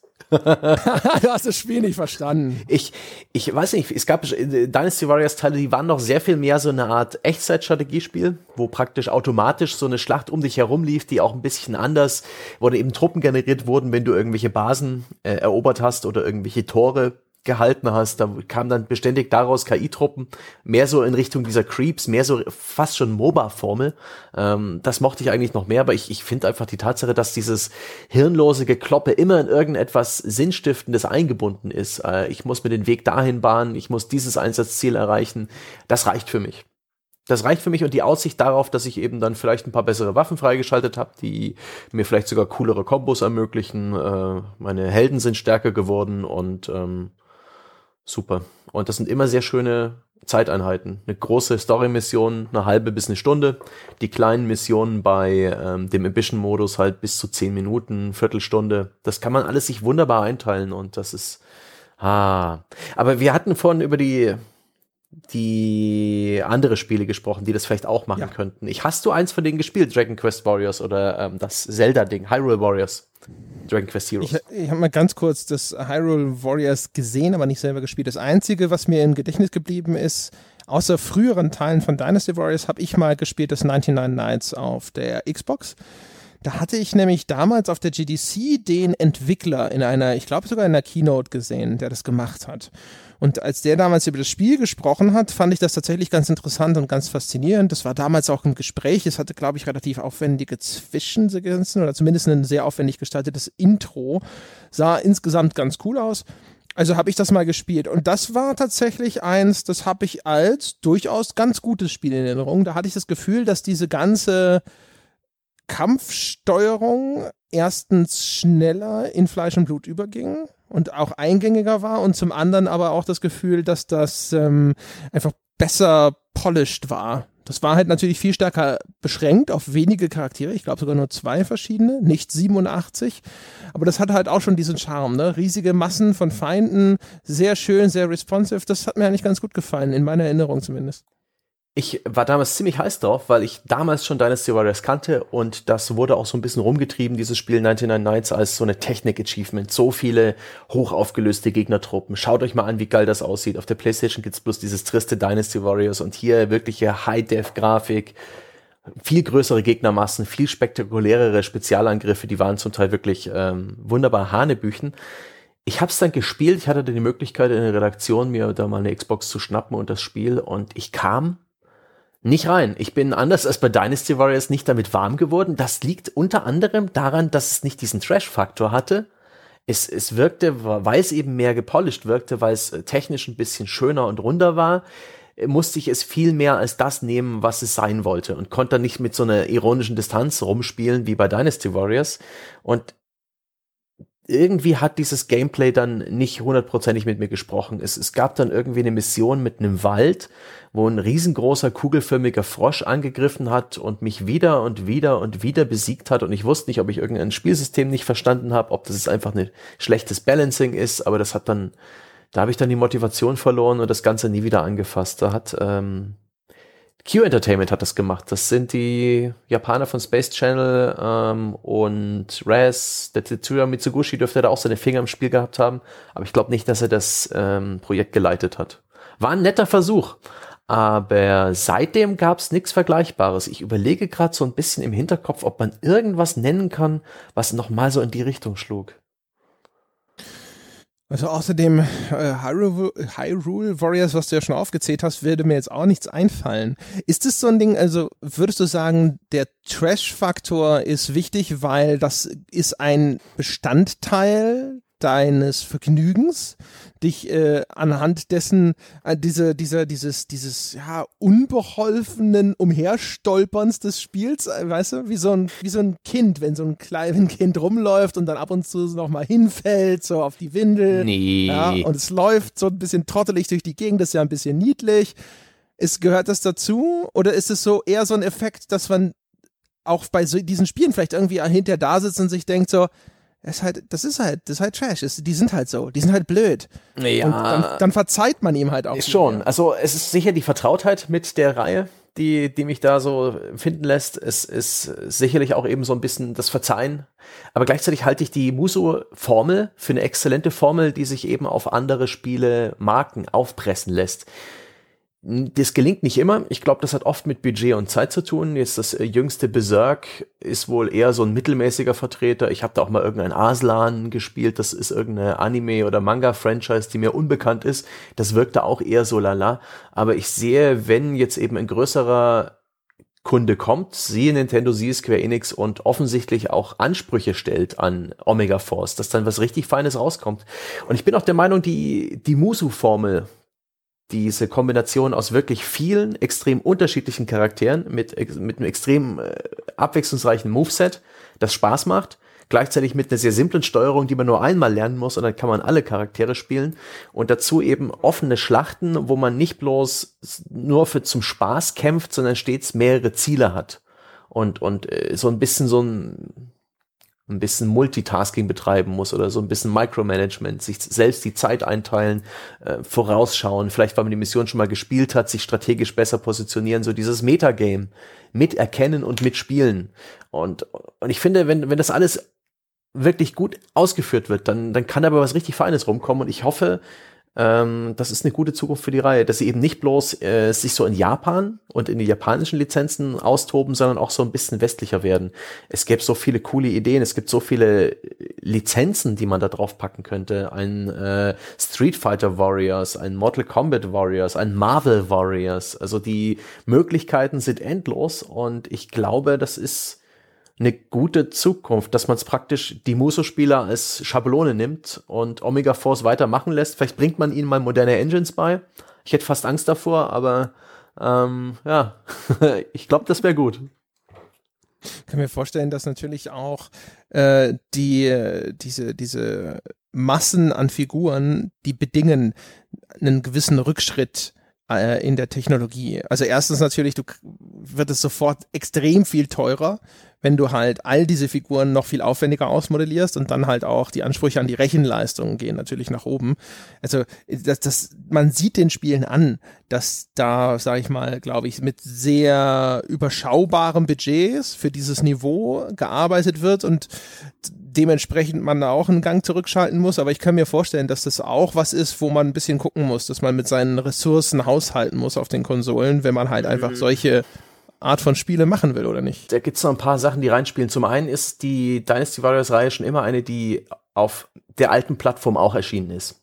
Ähm, da erscheinen bis heute Spieler auch noch für die PS3. Und das hält natürlich die PS4-Version immer zurück. Die PS4-Version ist in der Regel eine aufpolierte Version der PS3-Version. Inzwischen ist es, glaube ich, äh, schon so, dass die PS4-Version die Elite-Plattform ist und dann die für die PS3 ein bisschen runtergedumpt wird. Da haben auch PC-Spieler oft drunter gelitten, dann die haben meist den PC-Port der PS3-Fassung bekommen. Bei Dynasty Warriors 8 ist es so. Da sieht die PS4-Version einfach von den Techniken, äh, von den Effekten her, von der ganzen Technik besser aus. Also das hält sich stets zurück und ich habe den Eindruck, die betreiben extrem viel Recycling. Also, dass da mal jemand einen Charakter neu, neu anfasst oder auch nur ein Level oder irgendwelche Assets, da können viele, viele Teile vergehen, äh, bis das mal wieder gemacht wird. Und auch Animationen und Effekte. Ich glaube, sie sind sehr effizient darin geworden, die Bestandteile, die Bausteine, die sie wirklich auf den äh, Entwicklungsrechnern haben, immer wieder neu zu arrangieren, ohne sie alle neu erstellen zu müssen. Ja, das glaube ich auch. Sie hat ja auch so ein bisschen den Ruf, dass sie so das, das FIFA oder das Call of Duty Asiens sind, dass da einfach jedes Mal immer wieder nochmal ein neuer Teil rausgeballert wird mit relativ überschaubaren Verbesserungen. Wie ist denn das, wenn jetzt ein neues Dynasty Warriors rauskommt? Ist das was, wo du sagst, jawohl, aufregend, will ich sofort spielen? Oder ist das sowas, wo du sagst so, naja, äh, lieber nur jeden zweiten Teil der Reihe, weil dann hat sich wenigstens ein bisschen was getan? Schon, schon eher letzteres. Ähm, wenn genug Zeit vergangen ist, kann ich mal wieder Dinosaur Warriors spielen. Und da bin ich auch einer, der langsam ein bisschen guckt, was so die Fans sagen, denn es gibt tatsächlich gute und schlechte Vertreter.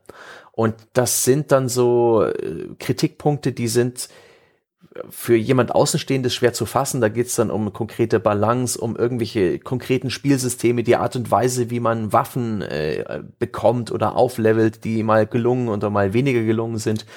Oftmals ist es auch die Technik, aber ich verlasse mich dann so ein bisschen auf das Fanfeedback. Bei Dynasty Warriors 8 wusste ich auch mehr oder weniger aus Richtung Asien, dass es ein richtig gutes ist und habe mich dann schön drauf eingelassen. Ähm, Ansonsten ist es doch schon immer schön, wenn ein neues kommt. Das Dynasty Warriors 9 wird jetzt ein Open-World-Spiel und bricht damit nach äh, sieben Spielen mit der Struktur von Dynasty Warriors, mit diesen eher MOBA-artigen, ja, aus, aus einzelnen Abschnitten, die durch, ja, so schlauchartige Wege verbunden sind, äh, Schlachtfeldern. Mein Gott, Sätze bilden.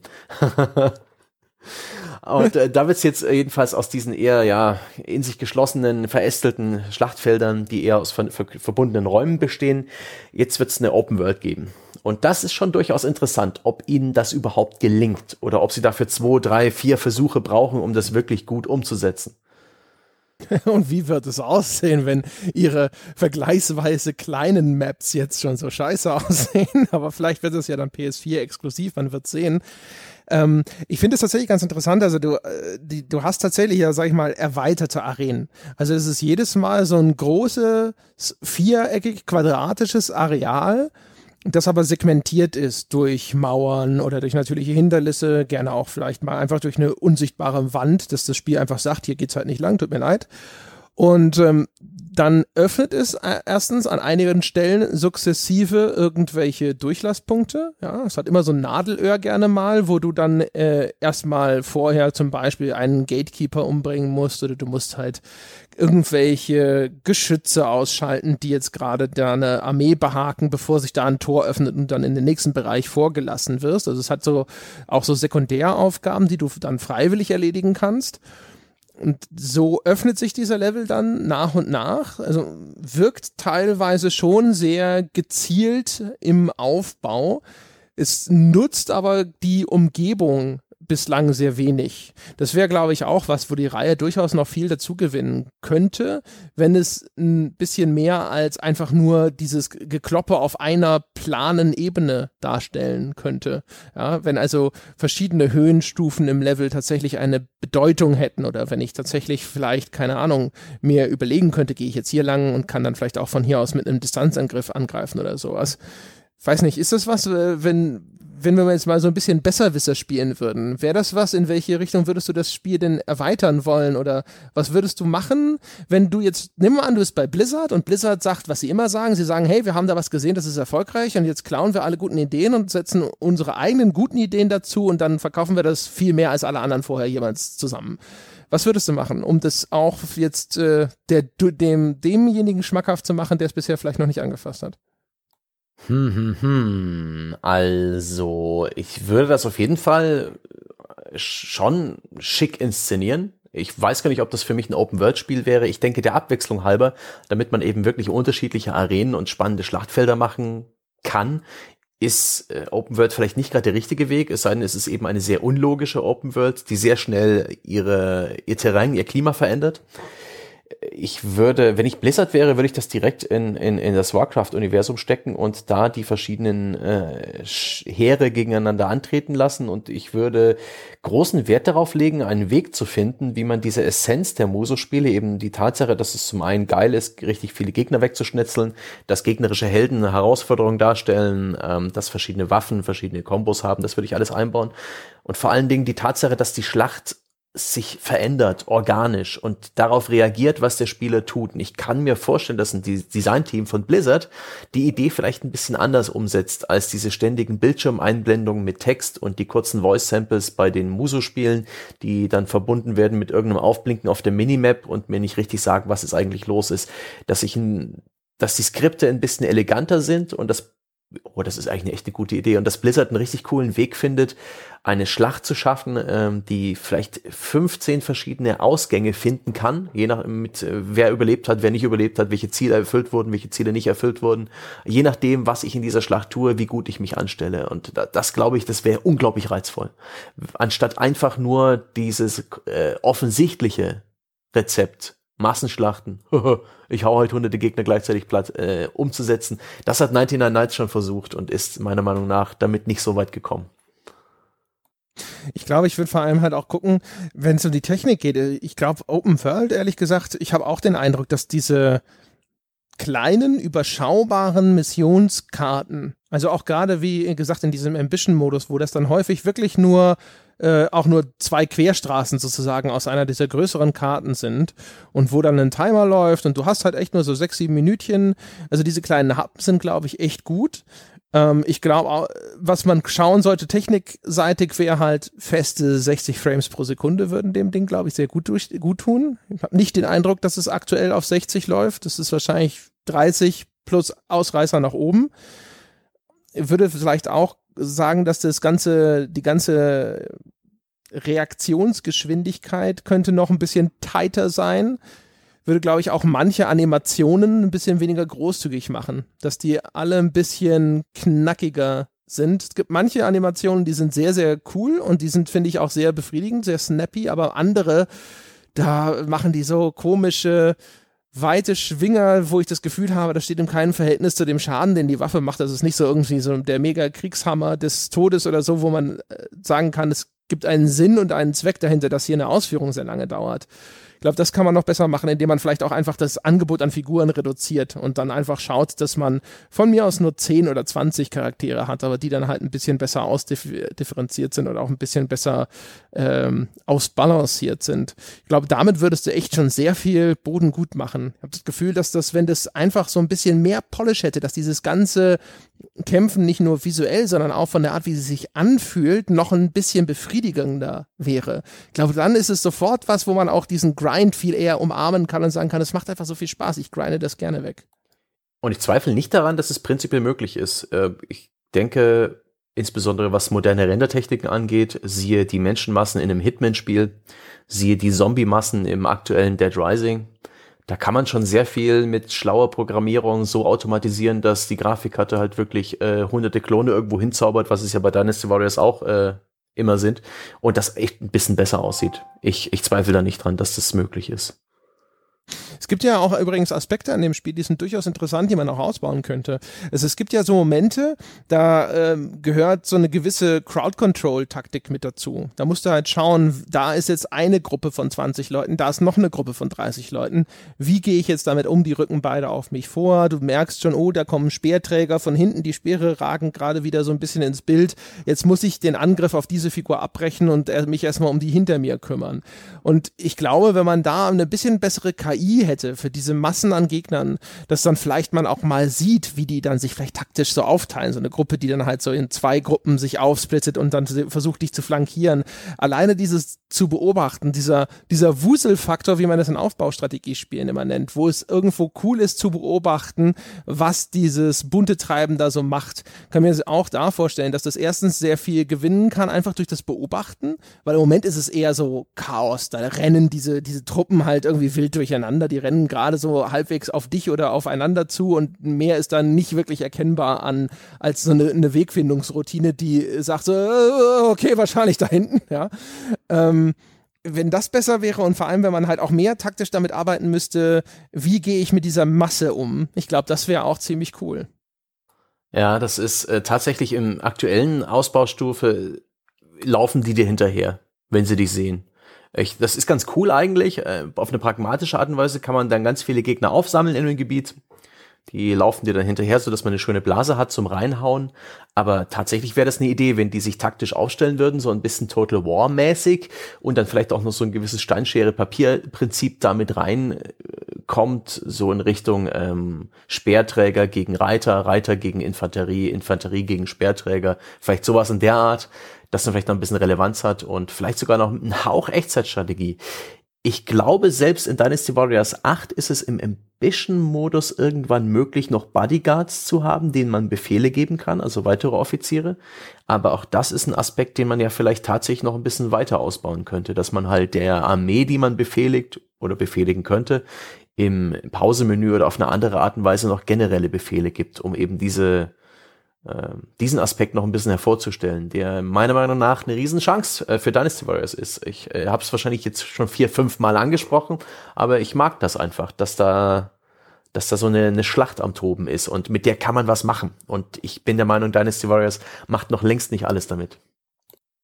Das würde ich genau anders machen, aber das ist vielleicht auch meinen Präferenzen oder meiner nicht so. Genau.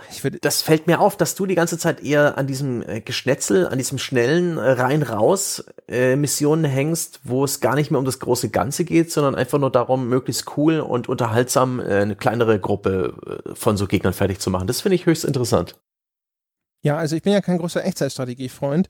Ich würde auch ehrlich gesagt sagen, fast alle Spiele, die noch so einen zusätzlichen Layer haben, der auch mit dem eigentlichen anderen Spielprinzip nicht viel zu tun hat, finde ich scheiße. So ist genau wie Brutal Legend. Brutal Legend, äh, weißt du, mit seinen Hack and Slay Abschnitten und dann kommt dieser Echtzeitstrategieabschnitt. Und den Echtzeitstrategieabschnitt kannst du wegwerfen. Der ist halt einfach Dreck. Und der andere Kram ist immerhin ganz nett. Und hätten sie sich darauf konzentriert, wäre das ein ganz cooles Spiel geworden. Und wäre, hätten sie sich auf die Echtzeit konzentriert, dann hätte ich es wenigstens nie spielen müssen.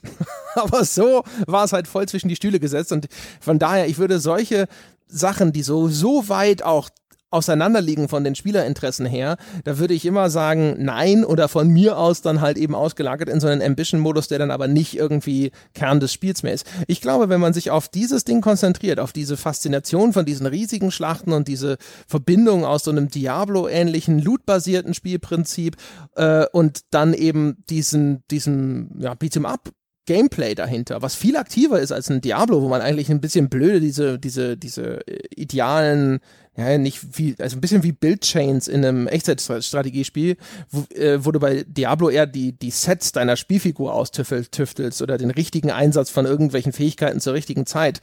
Während bei sowas wie Dynasty Warriors ist ja dann wirklich viel eher Reaktionsvermögen, Situationen in kurzer Zeit schnell richtig einschätzen und dann den richtigen Angriffsweg wählen und sowas. Sowas fände ich dann viel cooler, wenn sie sich darauf konzentrieren und dann halt einen geilen Koop-Modus. Ich wette, dass ich, keine Ahnung, wir, wir haben es jetzt nicht geschafft, aber es gibt ja schon, glaube ich, Koop. Und äh, ich glaube, das, das Ding in einem coolen Koop, vielleicht bis zu vier Spieler, ich glaube, bislang sind es nur zwei, das, stelle ich mir echt fantastisch vor. Das ist ein Borderlands zum Kloppen hinterher. Ich weiß nicht, ob dein Koop gut funktioniert, weil du ja mit ähm, deiner Spielfigur und ihren Spezialangriffen und äh, insbesondere wenn du eine große Gegnergruppe hast, die du vermöbelst, nimmst du allein für dein Gameplay sehr viel Raum ein. Und ähm, wenn dann zwei Helden auf einem Platz sind, ich glaube, die nehmen sich gegenseitig dann zu oft die Gegner weg. Und ähm, wenn dann jeder so sein eigenes Ding dreht, dann kann man den Koop-Modus auch gleich mit der Pfeife rauchen. Ich bin der Meinung, das gibt das Gameplay nicht so ganz her. Aber ich habe auch noch nie einen der Koop-Modi gespielt, von, äh, von denen es einige gibt, da ich da einfach nie jemanden gefunden habe. Also ich bin mit meiner Dynasty Warriors äh, Vorliebe relativ allein äh, in meinem Bekanntenkreis. also die, die leeren Freundeslisten immer. Also ich stelle mir das halt in Kombination mit dem, was wir vorher besprochen haben, dass das eine KI ist, die dann halt eben vielleicht von rechts und von links und wo die nicht wartet, bis du sagst, ja, okay, jetzt bin ich fertig, Entschuldigung, was wollten Sie? Ach, auch aufs Maul.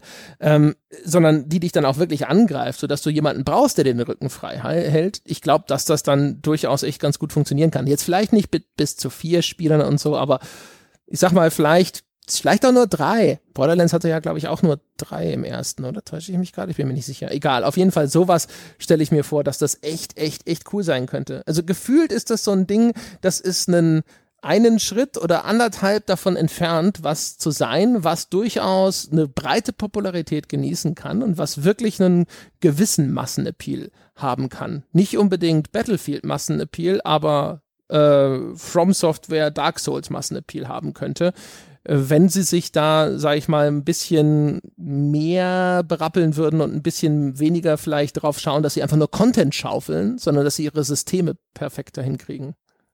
Na, ich glaube nicht, dass es so weit kommt. Daher, glaube ich, können wir äh, rechnen damit, dass sie nach wie vor jedes Jahr drei bis vier solcher Muso-Spiele veröffentlichen immer schön Copy und Paste in den Projektdateien und hier und da ähm, ein Logo geändert und ein Storyfaden neu gesponnen. Das ist halt so. Ähm, Gundam habe ich vorhin auch noch vergessen, diese Roboter-Anime- äh, und Manga-Reihe. Da gibt's auch ständig neue Versionen. Oh mein Gott. Die sind aber auch richtig mies. Da habe ich noch nie Spaß gehabt mit denen. Ja, das ist halt wahrscheinlich auch, ne? jede, jede Fan-Community wird mitgenommen. Und äh, bei dem, was ich jetzt gespielt habe, also das ist ja Dynasty Warriors 8 Extreme Legends, wenn ich mich nicht täusche, und ähm, da merkst du halt auch, das ist halt ein Spiel, da, das ist halt vollgestopft. Ich nehme mal an, dass das jetzt ist dieses Extreme Legends, was ich da habe, das ist so eine Art Game of the Year Edition, so eine erweiterte Fassung, wo dann jetzt schon, keine Ahnung, fünf DLCs mit drin sind? Ja, kann man so sagen. Dynasty Warriors ist eigenwillig. Es erscheint immer als Dynasty Warriors. Und dann kommt die Extreme Legends Edition mit noch ähm, meistens irgendeinem Modus. Ich glaube, dieser Ambition-Modus war da neu und mehr Charakteren. Und dann gibt's immer noch die Empires Edition, die dieses Strategiespiel, Metaspiel hat, das du nicht verstehen wirst. Ähm, kann man nicht ganz mit DLCs vergleichen, aber ja, es ist halt die Komplettversion. Man könnte es als Game of the Year Edition bezeichnen. Also das alte Street Fighter Prinzip. Es ist die Turbo Championship, mhm. sonst was Edition. Okay. Naja, und auf jeden Fall, da hast du halt schon den Eindruck, das ist ein Entwickler, der, wenn er sich, wenn er die Wahl hat, dann schmeißt er lieber neues Zeug rein. Viel hilft viel. Äh, wenn ich sage, jetzt sind es nicht mehr 60 Charaktere, sondern 80 Charaktere, dann kaufen die Leute. Wenn ich den Leuten sage, jetzt habe ich das Kampfsystem verfeinert, dann kauft es keiner. Was wahrscheinlich auch aus so einer Business-Perspektive unglücklicherweise zu einem gewissen Grade zutrifft. Also das Quantität über Qualität. Tatsächlich, wenn du was verkaufen willst, für die Leute häufiger etwas ist, wo sie sagen so, ja, aber hier kriege ich ja, keine Ahnung, fünf äh, Burger und da krieg zum dem Preis, den ich da drüben für einen Burger bezahle. Und dass der dann halt, keine Ahnung, Bio-Hackfleisch benutzt und seine Zwiebeln tatsächlich selber pflückt, ist mir wurscht. Ich gehe dahin, wo ich halt fünf Stück kriege. Ich könnte mir schon vorstellen, dass das so ein bisschen zumindest von dieser Idee getrieben ist, dass sie sich denken so, ja, aber wie, womit verkaufen wir denn neues Destiny Warriors, Kinders, ja? Äh, die, unsere Fans, die wollen halt mehr Zeug. Also schmeißen wir jetzt lieber noch mal eine Lubu-Kampagne zusätzlich rein, anstatt dass wir uns hinsetzen und schauen, ob wir jetzt irgendwie das Kampfsystem verfeinern. Hm. Das äh, Marke ist auch noch so eine Sache. Sie äh, eine große Marke auf der Packung vorn, die nützt ihnen halt was die ganzen beliebten japanischen Anime-Reihen, das funktioniert alles super. Und auch was wir jetzt haben, ist, in Japan ist es bereits erschienen. Ich glaube, das kommt auch noch nach Europa, nach Europa ist Warriors All-Stars, praktisch eine, eine All-Stars-Edition mit verschiedensten Charakteren aus allen möglichen Tecmo Koei ähm, die man natürlich jetzt als westlicher Spieler gar nicht so kennt. Ich denke, die bekannteste ist da Ninja Gaiden und Dead or Alive. Da sind einige Charaktere dabei, aber da gibt's dann eben noch viele, viele andere. Ähm, ich glaube, was war da? Ich glaube, Odama war noch dabei als Kämpfer. Das ist so ein ein One-Hit-Wonder. Das war so ein Rollenspiel für die Wii damals mit dem Clou, dass man es mit einer Hand spielen konnte. Mit so einer knubbeligen äh, rosa Figur. Sowas haben ja, sie da auch noch ausgegraben, aber äh, das funktioniert halt. Jetzt bringen sie noch für die Nintendo Switch, glaube ich, oder für die Wii U Fire Emblem Warriors raus. Das wurde auch schon für eine Ewigkeit angekündigt, ähm, ist noch nicht erschienen. Sowas funktioniert. Und ähm, das ist halt leider so. Gleichzeitig äh, wird das sicherstellen, dass sich meine geliebte Serie nie wirklich verändern wird. Das ist schön. Also ich kann mit, mit Gewissheit einfach schon jetzt ungefähr einschätzen, wie es die nächsten Jahre weitergeht. Keine Experimente, das finde ich super. ah, das ist so schön. Weißt du, in dieser, in dieser schnelllebigen Welt endlich etwas, was sich nicht verändert. Veränderung ist ja auch etwas, das verunsichert nur. Da, da reagiert man ja immer mit Abscheu. Ja. ja. immer schön einfach statisch. Ja. Das Schöne ist halt, dass mir Dynasty Warriors gleichzeitig nicht so am Herzen liegt. Das ist so eine wunderbare äh, Plug-and-Play-Freundschaft mit dieser Reihe. Ähm, wenn da mal ein schlechtes dabei ist, dann überlebe ich das ganz gut. Da bin ich äh, kein bisschen wütend. Da äh, juckt der Finger nicht, dass ich irgendwo böse kommentiere oder einen Shitstorm mitmache. Es ist einfach toll. Ich mag, ich mag es, dass es solche Spiele gibt und ich bin einfach froh, dass ich diese Reihe bereits mit, weiß nicht, 18, 19 Mal entdeckt habe und äh, dass sie mir immer Spaß gebracht hat. Ich habe das netto pro Spiel vielleicht nie so lange gespielt. Ich denke mal, das Maximum, was ich reingesteckt habe pro Ausgabe sind 40 Stunden, aber ich habe halt immer wieder mal ein Dynasty Warriors auf dem Schreibtisch oder vor mir gehabt, auch durch die Arbeit. Und ich habe mich jedes Mal gefreut. Oder wenn dann irgendwelche obskuren Spiele auf dem Tisch liegen und man erkennt es, hey, hey, Omega Force, könnte es etwa ein Musu-Spiel sein? Fantastisch. Da freue ich mich dann immer. weißt du, wer sowas so ideal machen könnte, ist ähm, genau wie eingangs schon im Beispiel erwähnt, nämlich Warner mit Herr der Ringe. Da hast du genau das, diese Horden von Orks, das ist sehr einfach szenisch quasi diesen Filmen wunderbar entlehnt. Du hast eh schon mit Sauron einen, wo du genau eine Szene hattest, wie aus einem Muso-Spiel, wo er so ganze Reihen von Gegnern wegbombt. Das wäre eigentlich perfekt, um auf Basis dieser Lizenz so eine Art Spiel zu machen. Sie haben im Grunde genommen schon so eine Open World Engine. Sie haben auch schon ein Kampfsystem für das Mittelerde entwickelt. Da könnten sie doch eigentlich hier das ist doch ein Slam Dunk, oder? Da müssten sie doch eigentlich Omega Force nur mal kurz anrufen und die sagen wahrscheinlich so, ja, ist gar kein Problem. Ja, wir, das, das haben wir in zwei Wochen haben wir das reskinned. Sehr super, wie die Dialoge da trotzdem noch so altmodisch japanisch wären. Ja, einfach genau die gleichen.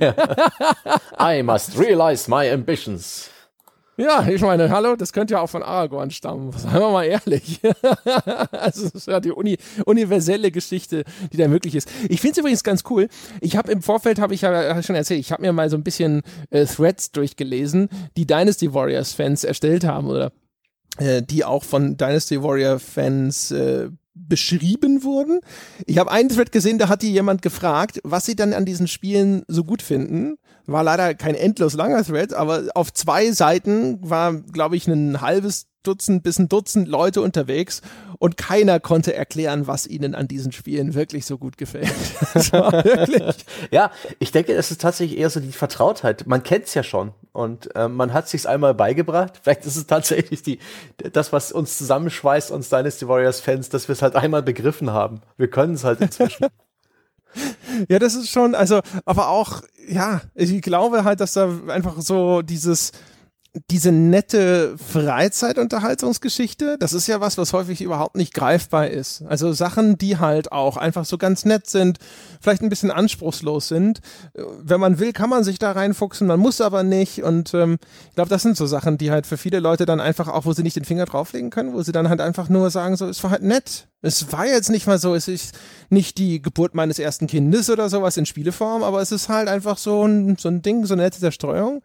Bist du da eigentlich äh, auf einmal geistig, hast du das Gefühl, du könntest jetzt so den, den Casual Call of Duty FIFA-Spieler umarmen, die auch sagen so, nee, ich, jedes Jahr das Ding, bisschen anders, neue Maps, das reicht mir aus, ich will gar nicht viele Veränderungen vielleicht haben. Kannst du das ja, verstehen? Ja, ja. Doch schon. Ich bin, ich bin schön entrückt, wenn ich Dynasty Warriors spiele.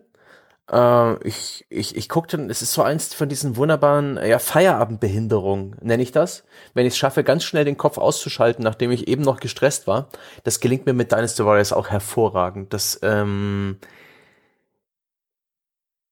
es reißt mich nicht so raus. Ich, ich bin dann in diesem Metzelflow drin einmal und bleib da auch eine halbe Stunde. Und ich hab, ich bin immer irgendwie beschäftigt. Es ist nie, genau wie in Need for Speed, genau wie in FIFA, ist es eigentlich jederzeit fordert deine Aufmerksamkeit, zu keiner Zeit überfordert es dich sonderlich. Es ist alles beherrschbar in dem Maße, wie du das haben willst. Das finde ich eigentlich gut. Und äh, es wirkt immer vertraut. Äh, da kann ich echt den, den Serienspieler nachvollziehen. Gibt es eine bestimmte Stimmung, in der du zu Dynasty Warriors greifst? Ist das ein Spiel so, oh, der Tag war stressig und jetzt nochmal einfach so eine Runde zum Runterkommen? Oder keine Ahnung, gibt es da irgendeine Regelmäßigkeit, ein Muster? Runterkommen sicherlich, dafür taugt es meiner, meiner Meinung nach ganz gut, weil man da auch schön mit so, ein, mit so einer Grundanspannung reingehen kann und die dann erstmal verarbeiten, bis man sich, bis, bis die Schulter und die Hand wehtut und dann lässt man ein bisschen lockerer. Man muss ja gar nicht das Gamepad so drücken.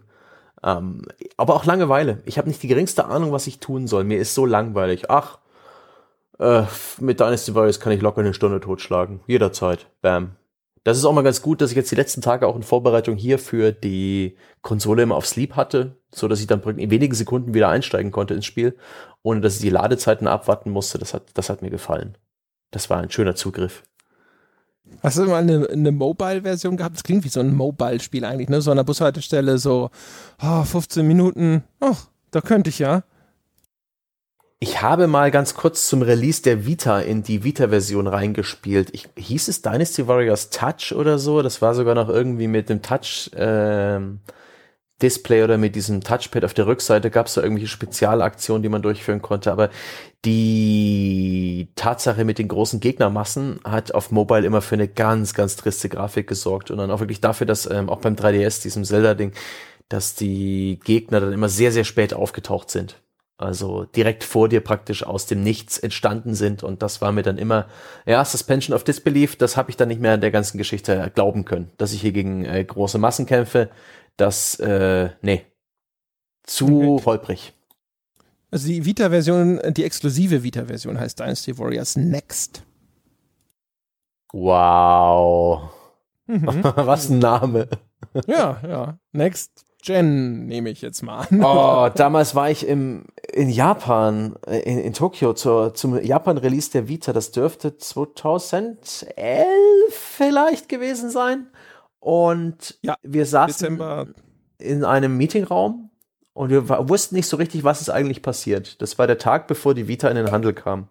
Und dann wurden uns Interviewslots angedroht und dann saß dann der Designer von Dynasty Warriors Next vor uns, um mit uns über das Spiel zu sprechen. Und da hatte die Runde gefragt, äh, ich nehme an, ihr habt das bereits gespielt und wir haben alle gesagt, nein, wir hatten noch nie eine Vita in der Hand, da hat sich seine Miene verfinstert und wir haben eine Dreiviertelstunde lang so getan, als würden wir Fragen stellen.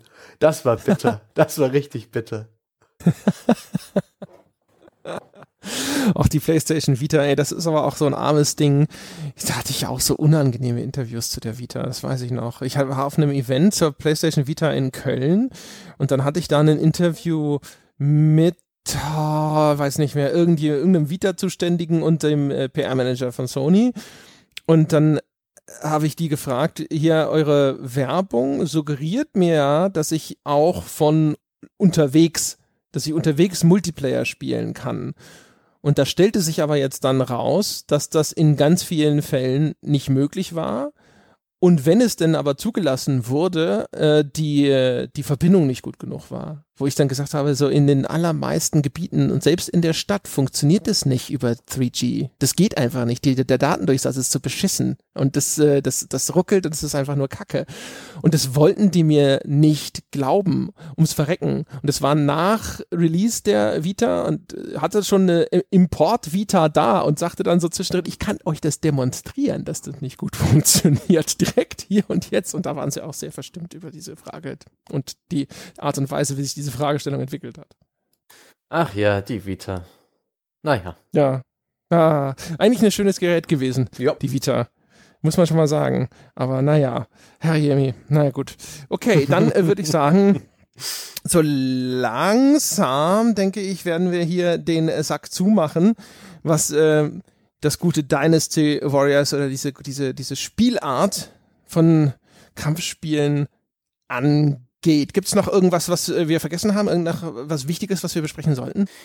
Ähm, ich habe vorhin nochmal nachgeschaut, äh, was China eigentlich zu Dynasty Warriors sagt und bin dann wieder über den Fakt gestoßen, den ich völlig vergessen hatte, dass viele, viele Jahre lang Spielkonsolen in China einem Importverbot unterlagen und einem Verkaufsverbot und dass deswegen in China die Dynasty Warriors Spiele noch unbekannter sind als bei uns in Europa. Äh, witzigerweise, wo sie doch die chinesische Geschichte darstellen. Aber es gibt wohl tatsächlich äh, inzwischen so, gerade weil es auch PC-Versionen gibt, ähm, eine kleine Fangemeinde. Es gibt auch eine Modding-Szene für Dynasty Warriors in China. Die dreht sich vor allen Dingen darum, die Angriffe der Charaktere noch viel mächtiger zu machen, als sie ohnehin schon sind und die weiblichen Charaktere in Anführungszeichen schöner. Haha. Wie das wohl ausfällt. und äh, die chinesische Spielelandschaft ist wohl tatsächlich voll von Romans of the Three Kingdoms Spielen. Also jedes dritte Spiel im chinesischen App Store behandelt wohl Romans of the Three Kingdoms Helden und in irgendeiner Form. Das finde ich auch witzig. Also das ist ihr Nationalschatz, den sie da haben, ihr Kulturgut. Äh, ihre eine coole Sache, aus denen sie wieder und wieder und wieder irgendwas spinnen. Das finde ich interessant. Ja, ne? Ist halt so wie äh, jedes dritte amerikanische Spiel gefühlt auf einer Comic-Lizenz basiert und die deutsche Spieleentwicklung äh, jahrelang das Wirtschaftswunder nachempfunden hat in ihren Aufbauspielen. Also, Stimmt, das ist unser Ding. ja. da ist wahrscheinlich so überall so ein bisschen ist das vielleicht doch kulturell geprägt. Was mich nochmal interessieren würde, vielleicht ganz kurz, und zwar, ähm, weil du ja vorhin auch schon mal, glaube ich, so ein bisschen von ironischer Distanz gesprochen hast. Es gibt ja diesen Begriff des Ironic Viewing. Also wer das noch nicht gehört hat, das ist, ähm, das ist so ein bisschen für Leute, die noch nicht gelernt haben, dass man gleichzeitig trotzdem schlau sein kann, obwohl man manchmal sich wie ein ziemlicher Affe benimmt. Und dann kann man sich nicht eingestehen, dass man halt auch manchmal Dinge von niederem Anspruch konsumiert. Und dann schaut man das ironisch. Ja, dann sitzt du halt davor und machst pflichtschuldig alle fünf Minuten eine ironische Bemerkung, damit du hinterher behaupten kannst, du hast es nicht wirklich geschaut, du hast es quasi ironisch geschaut, du hast es ja nur geschaut, um dich darüber lustig zu machen, du ziehst aber keine Freude aus diesem primitiven Ding tatsächlich an sich, sondern nur aus dieser ironischen Metaebene. Vielleicht auch mit Freunden zusammen, um das gemeinsam zu verarschen. Ist das, äh, spielt das eine Rolle? Äh, distanziert man sich ab und zu ein bisschen gedanklich von dem Geschehen, weil man, weil es einem sonst peinlich wird, dass man das cool findet? Nicht vom Gameplay. Ich bin mit dem Gameplay absolut einverstanden. Das, das taugt mir, das ist okay. Ich bin auch jemand, der Cookie Clicker spielt und Match 3 spiele. Ich bin, ich fühle mich wohl im, äh, im anspruchslosen Bereich, im unteren Regalschubfach. Wasser bis zu den Knöcheln, ja. Kinderbecken. Äh, ironisch, ironische Distanz durchaus, wenn es in Sachen Inszenierung und Story geht. Da, äh, da kann ich nicht, da kann ich nicht sagen, dass mir das irgendwie gefällt. Äh, also entweder mache ich mich drüber lustig oder ich drück's weg. Äh, weil es einfach, ich bin, ich bin, ich habe es niemals geschafft, mir das äh, anzuarbeiten, dass ich da irgendwann mitkomme, dass es mich interessiert, dass ich in irgendeiner Form irgendwas mitnehme von diesen zähen, verschwurbelten, merkwürdigen Zwischensequenzen. Und da finde ich es bemerkenswert, dass du da offensichtlich schon mehr, vielleicht hast du einfach Glück gehabt und die richtigen Stories ausgewählt, dass du, dass du da schon mehr drin stecktest, was es Sumayi beispielsweise und seine Charakterisierung Lubu angeht. Ähm, Soweit habe ich es nie geschafft. Und das ist auch ein bisschen so, dass äh, der Aspekt, wo ich im Vorfeld dieses Gesprächs gedacht habe, hoffentlich kommt das nicht doof. Ich meine, ich, ich spiele Dynasty Warriors seit dem äh, ersten oder zweiten PS2-Spiel. Ich äh, liebe die Reihe, ich empfehle sie regelmäßig weiter und ich kann dir kaum aus dem FF fehlerfrei den Namen eines einzigen Kämpfers nennen, weil das in meinem Kopf alles verschwimmt. Ich habe in meinem Kopf, das ist der Typ mit dem Fächer, das dürfte der Typ mit den Klauen sein, einer von den Typen, der oder der, der surft auf diesem äh, auf diesem Schild immer rum. Das ist auch ziemlich das cool. Ist, äh, ich glaube, Han, Han Dang. Han Dang, ja. So erfasse, so so erschließe ich mir seit schon immer die Dynasty Warriors Spiele. Das ist auch ein bisschen peinlich, oder? Willst du sagen, die sehen für dich alle gleich aus? Ist es das, was du sagst? Die klingen alle gleich. Die klingen alle gleich. Ich kann mir diese, also wirklich die chinesischen Namen sind für mich einfach, das, das bleibt nicht hängen. Es geht zum einen Ohr rein, zum anderen wieder raus. Die Augen können aus diesen ganzen äh, Silben auch nichts wirklich Sinnstiftendes anstellen. Also es gibt so ein paar Sachen wie eben Lubu oder Kao Kao, die sind, die, die kennt man dann schon. Aber gerade so, Boah, da bin ich echt froh, wenn ich mir mal den Namen oder zumindest das Aussehen von einem Charakter merken kann, der mir richtig Spaß macht, damit ich den später nochmal wieder wähle. Aber ich, ich habe auch oft Freude dran, mich da einfach wirklich mehr oder weniger blind und hilflos durchzustolpern. Also so, nehme ich mal den, mal gucken, ob er Spaß macht. Wenn, wenn er keinen Spaß macht, spreche ich die Mission ab und versuche irgendeinen anderen Charakter. Super. da merkt man übrigens auch, dass du die Sprachausgabe immer wegklickst, weil den Typen sprechen sie eigentlich immer Sau Sau aus in dem Spiel. Zumindest die Sprachausgabe macht das. Aber er ist doch Kao Kao ausgeschrieben. Der wird doch nicht mit X geschrieben. Das wäre doch dann Sau Sau, oder? Nee, das ist Schau Schau dann. das sind die Vereinheiten. Ich glaube, ich bin äh, kulturell vorgebildet, was das angeht und habe deswegen da vielleicht sogar weniger Probleme in diese Art von eigenartiger Darstellung einzusteigen. Habe dir das, glaube ich, im Vorgespräch schon kurz erzählt. Ich habe ja jahrelang immer mehr Martial Arts Filme aus Hongkong importiert. Und gerade die alten Klassiker sind teilweise genauso fremdschämig. Erstens, weil sie schlecht übersetzt sind natürlich, aber auch, das muss ich vermuten, einfach durch die, diese Gemeinsamkeiten, die sich dann über das gesamte Werk sozusagen herausbilden, die haben genauso eigenartig übertriebene Charaktere. Und gerade ähm, gerade diese unsägliche Arroganz, die manche, manche Figuren an den Tag legen, das scheint zu einem gewissen Zeitpunkt durchaus ein akzeptiertes Charaktermerkmal auch für Helden gewesen zu sein, als Ausdruck ihrer Überlegenheit, dass sie sich's rausnehmen können, so respektlos zu sein, dass sie so weit in allem, in ihrer Kampfeskraft und als auch in ihrem Intellekt über all diesen anderen Menschen stehen, dass sie sie so herablassend behandeln können. Es gibt eine Reihe zum Beispiel von Martial Arts Filmen mit John Liu, und äh, wenn du dir die anschaust, der, der ganze Duktus ist identisch und es ist auch genauso in der Übersetzung dann, gerade in der deutschen Übersetzung, genauso bescheuert, was da für Sätze gesagt werden. Da gibt's so, so eine Szene, das weiß ich noch zum Beispiel in einem der John Liu-Filme, da kämpft er so am Strand gegen irgendeinen Typen und äh, den tritt er dann halt weg und dann sagt er halt, na, hatte der Schlamm geschmeckt. So schön doof. Also das ist wie, äh, wie so Bud Spencer-Filme oder sowas, die dann ja teilweise auch durch ihre Übersetzung, sagt man ja, lustiger geworden sind oder die im italienischen Original teilweise angeblich ja sogar ernste Western gewesen sind, die man dann halt einfach, weil man gemerkt hat, dass das in dieser Art hier in Deutschland populär ist, dann einfach humorig neu vertont hat. Und ich habe das Gefühl, dieser Effekt ist halt auch da vorhanden. Ja, sicherlich. Obwohl es da auch noch so viele, äh, so viele Aspekte gibt. Jedes Mal, wenn da irgendjemand ähm, äh, die Seiten wechselt oder wenn jemand traurig ist oder stolz, ich, ich merke das nicht, ich kann das nicht nachempfinden. Und es hat vielleicht auch damit zu tun, ich, da bin ich mir jetzt nicht sicher, was dieses Element von äh, Face oder Gesicht in der japanischen Kultur, in der chinesischen Kultur, inwiefern das damit drin ist, dass, äh, dass, dass man sein Ge Gesicht wahren will und deswegen aus ganz anders handelt, als man es vielleicht intuitiv von der westlichen Kultur erwarten würde. Das ist auch wieder so eine, eine, eine Straßensperre, die das Verständnis, also das Völlige zwischen den westlichen und asiatischen Kulturen verhindert, dass da auch noch mit reinspielt, aber ähm, ich tue mich da schwer. Da finde ich japanisches Storytelling in, in moderneren Spielen eigentlich besser. Nicht unbedingt die Anime-Geschichte, aber zum Beispiel Yakuza erzählt eigentlich in jeder, in jedem Teil einfach nur einen fantastischen Polizei, Soap Opera, Mafia-Thriller. Äh, super. Das funktioniert. Das, ja. das sind also Gangstergeschichten, ja. da kann man, glaube ich, sich eher ja. reindenken. Also bei dieses dieses ganze Motiv von, von Ehre und Loyalität ist tatsächlich im asiatischen Kino etwas, was auch sehr, sehr stark vertreten ist. Das findest du aber auch in Filmen, die jetzt sage ich mal, äh, selbst von einem westlichen Publikum einigermaßen gutiert werden, sehr häufig wieder. Also zum Beispiel bei einigen von diesen John Woo-Filmen, da äh, sowas wie, keine Ahnung, ach Gott, wie hieß denn der, wo sie nach, äh, da gehen diese drei Freunde in so ein Kriegsgebiet, um da Geld zu verdienen und äh, wie hieß denn der, weiß ich gar nicht mehr. Egal, auf jeden Fall, das sind halt so ganz klassische Motive und auch diese, äh, diese Wuxia-Filme, äh, die auch auf der gleichnamigen Literatur basieren.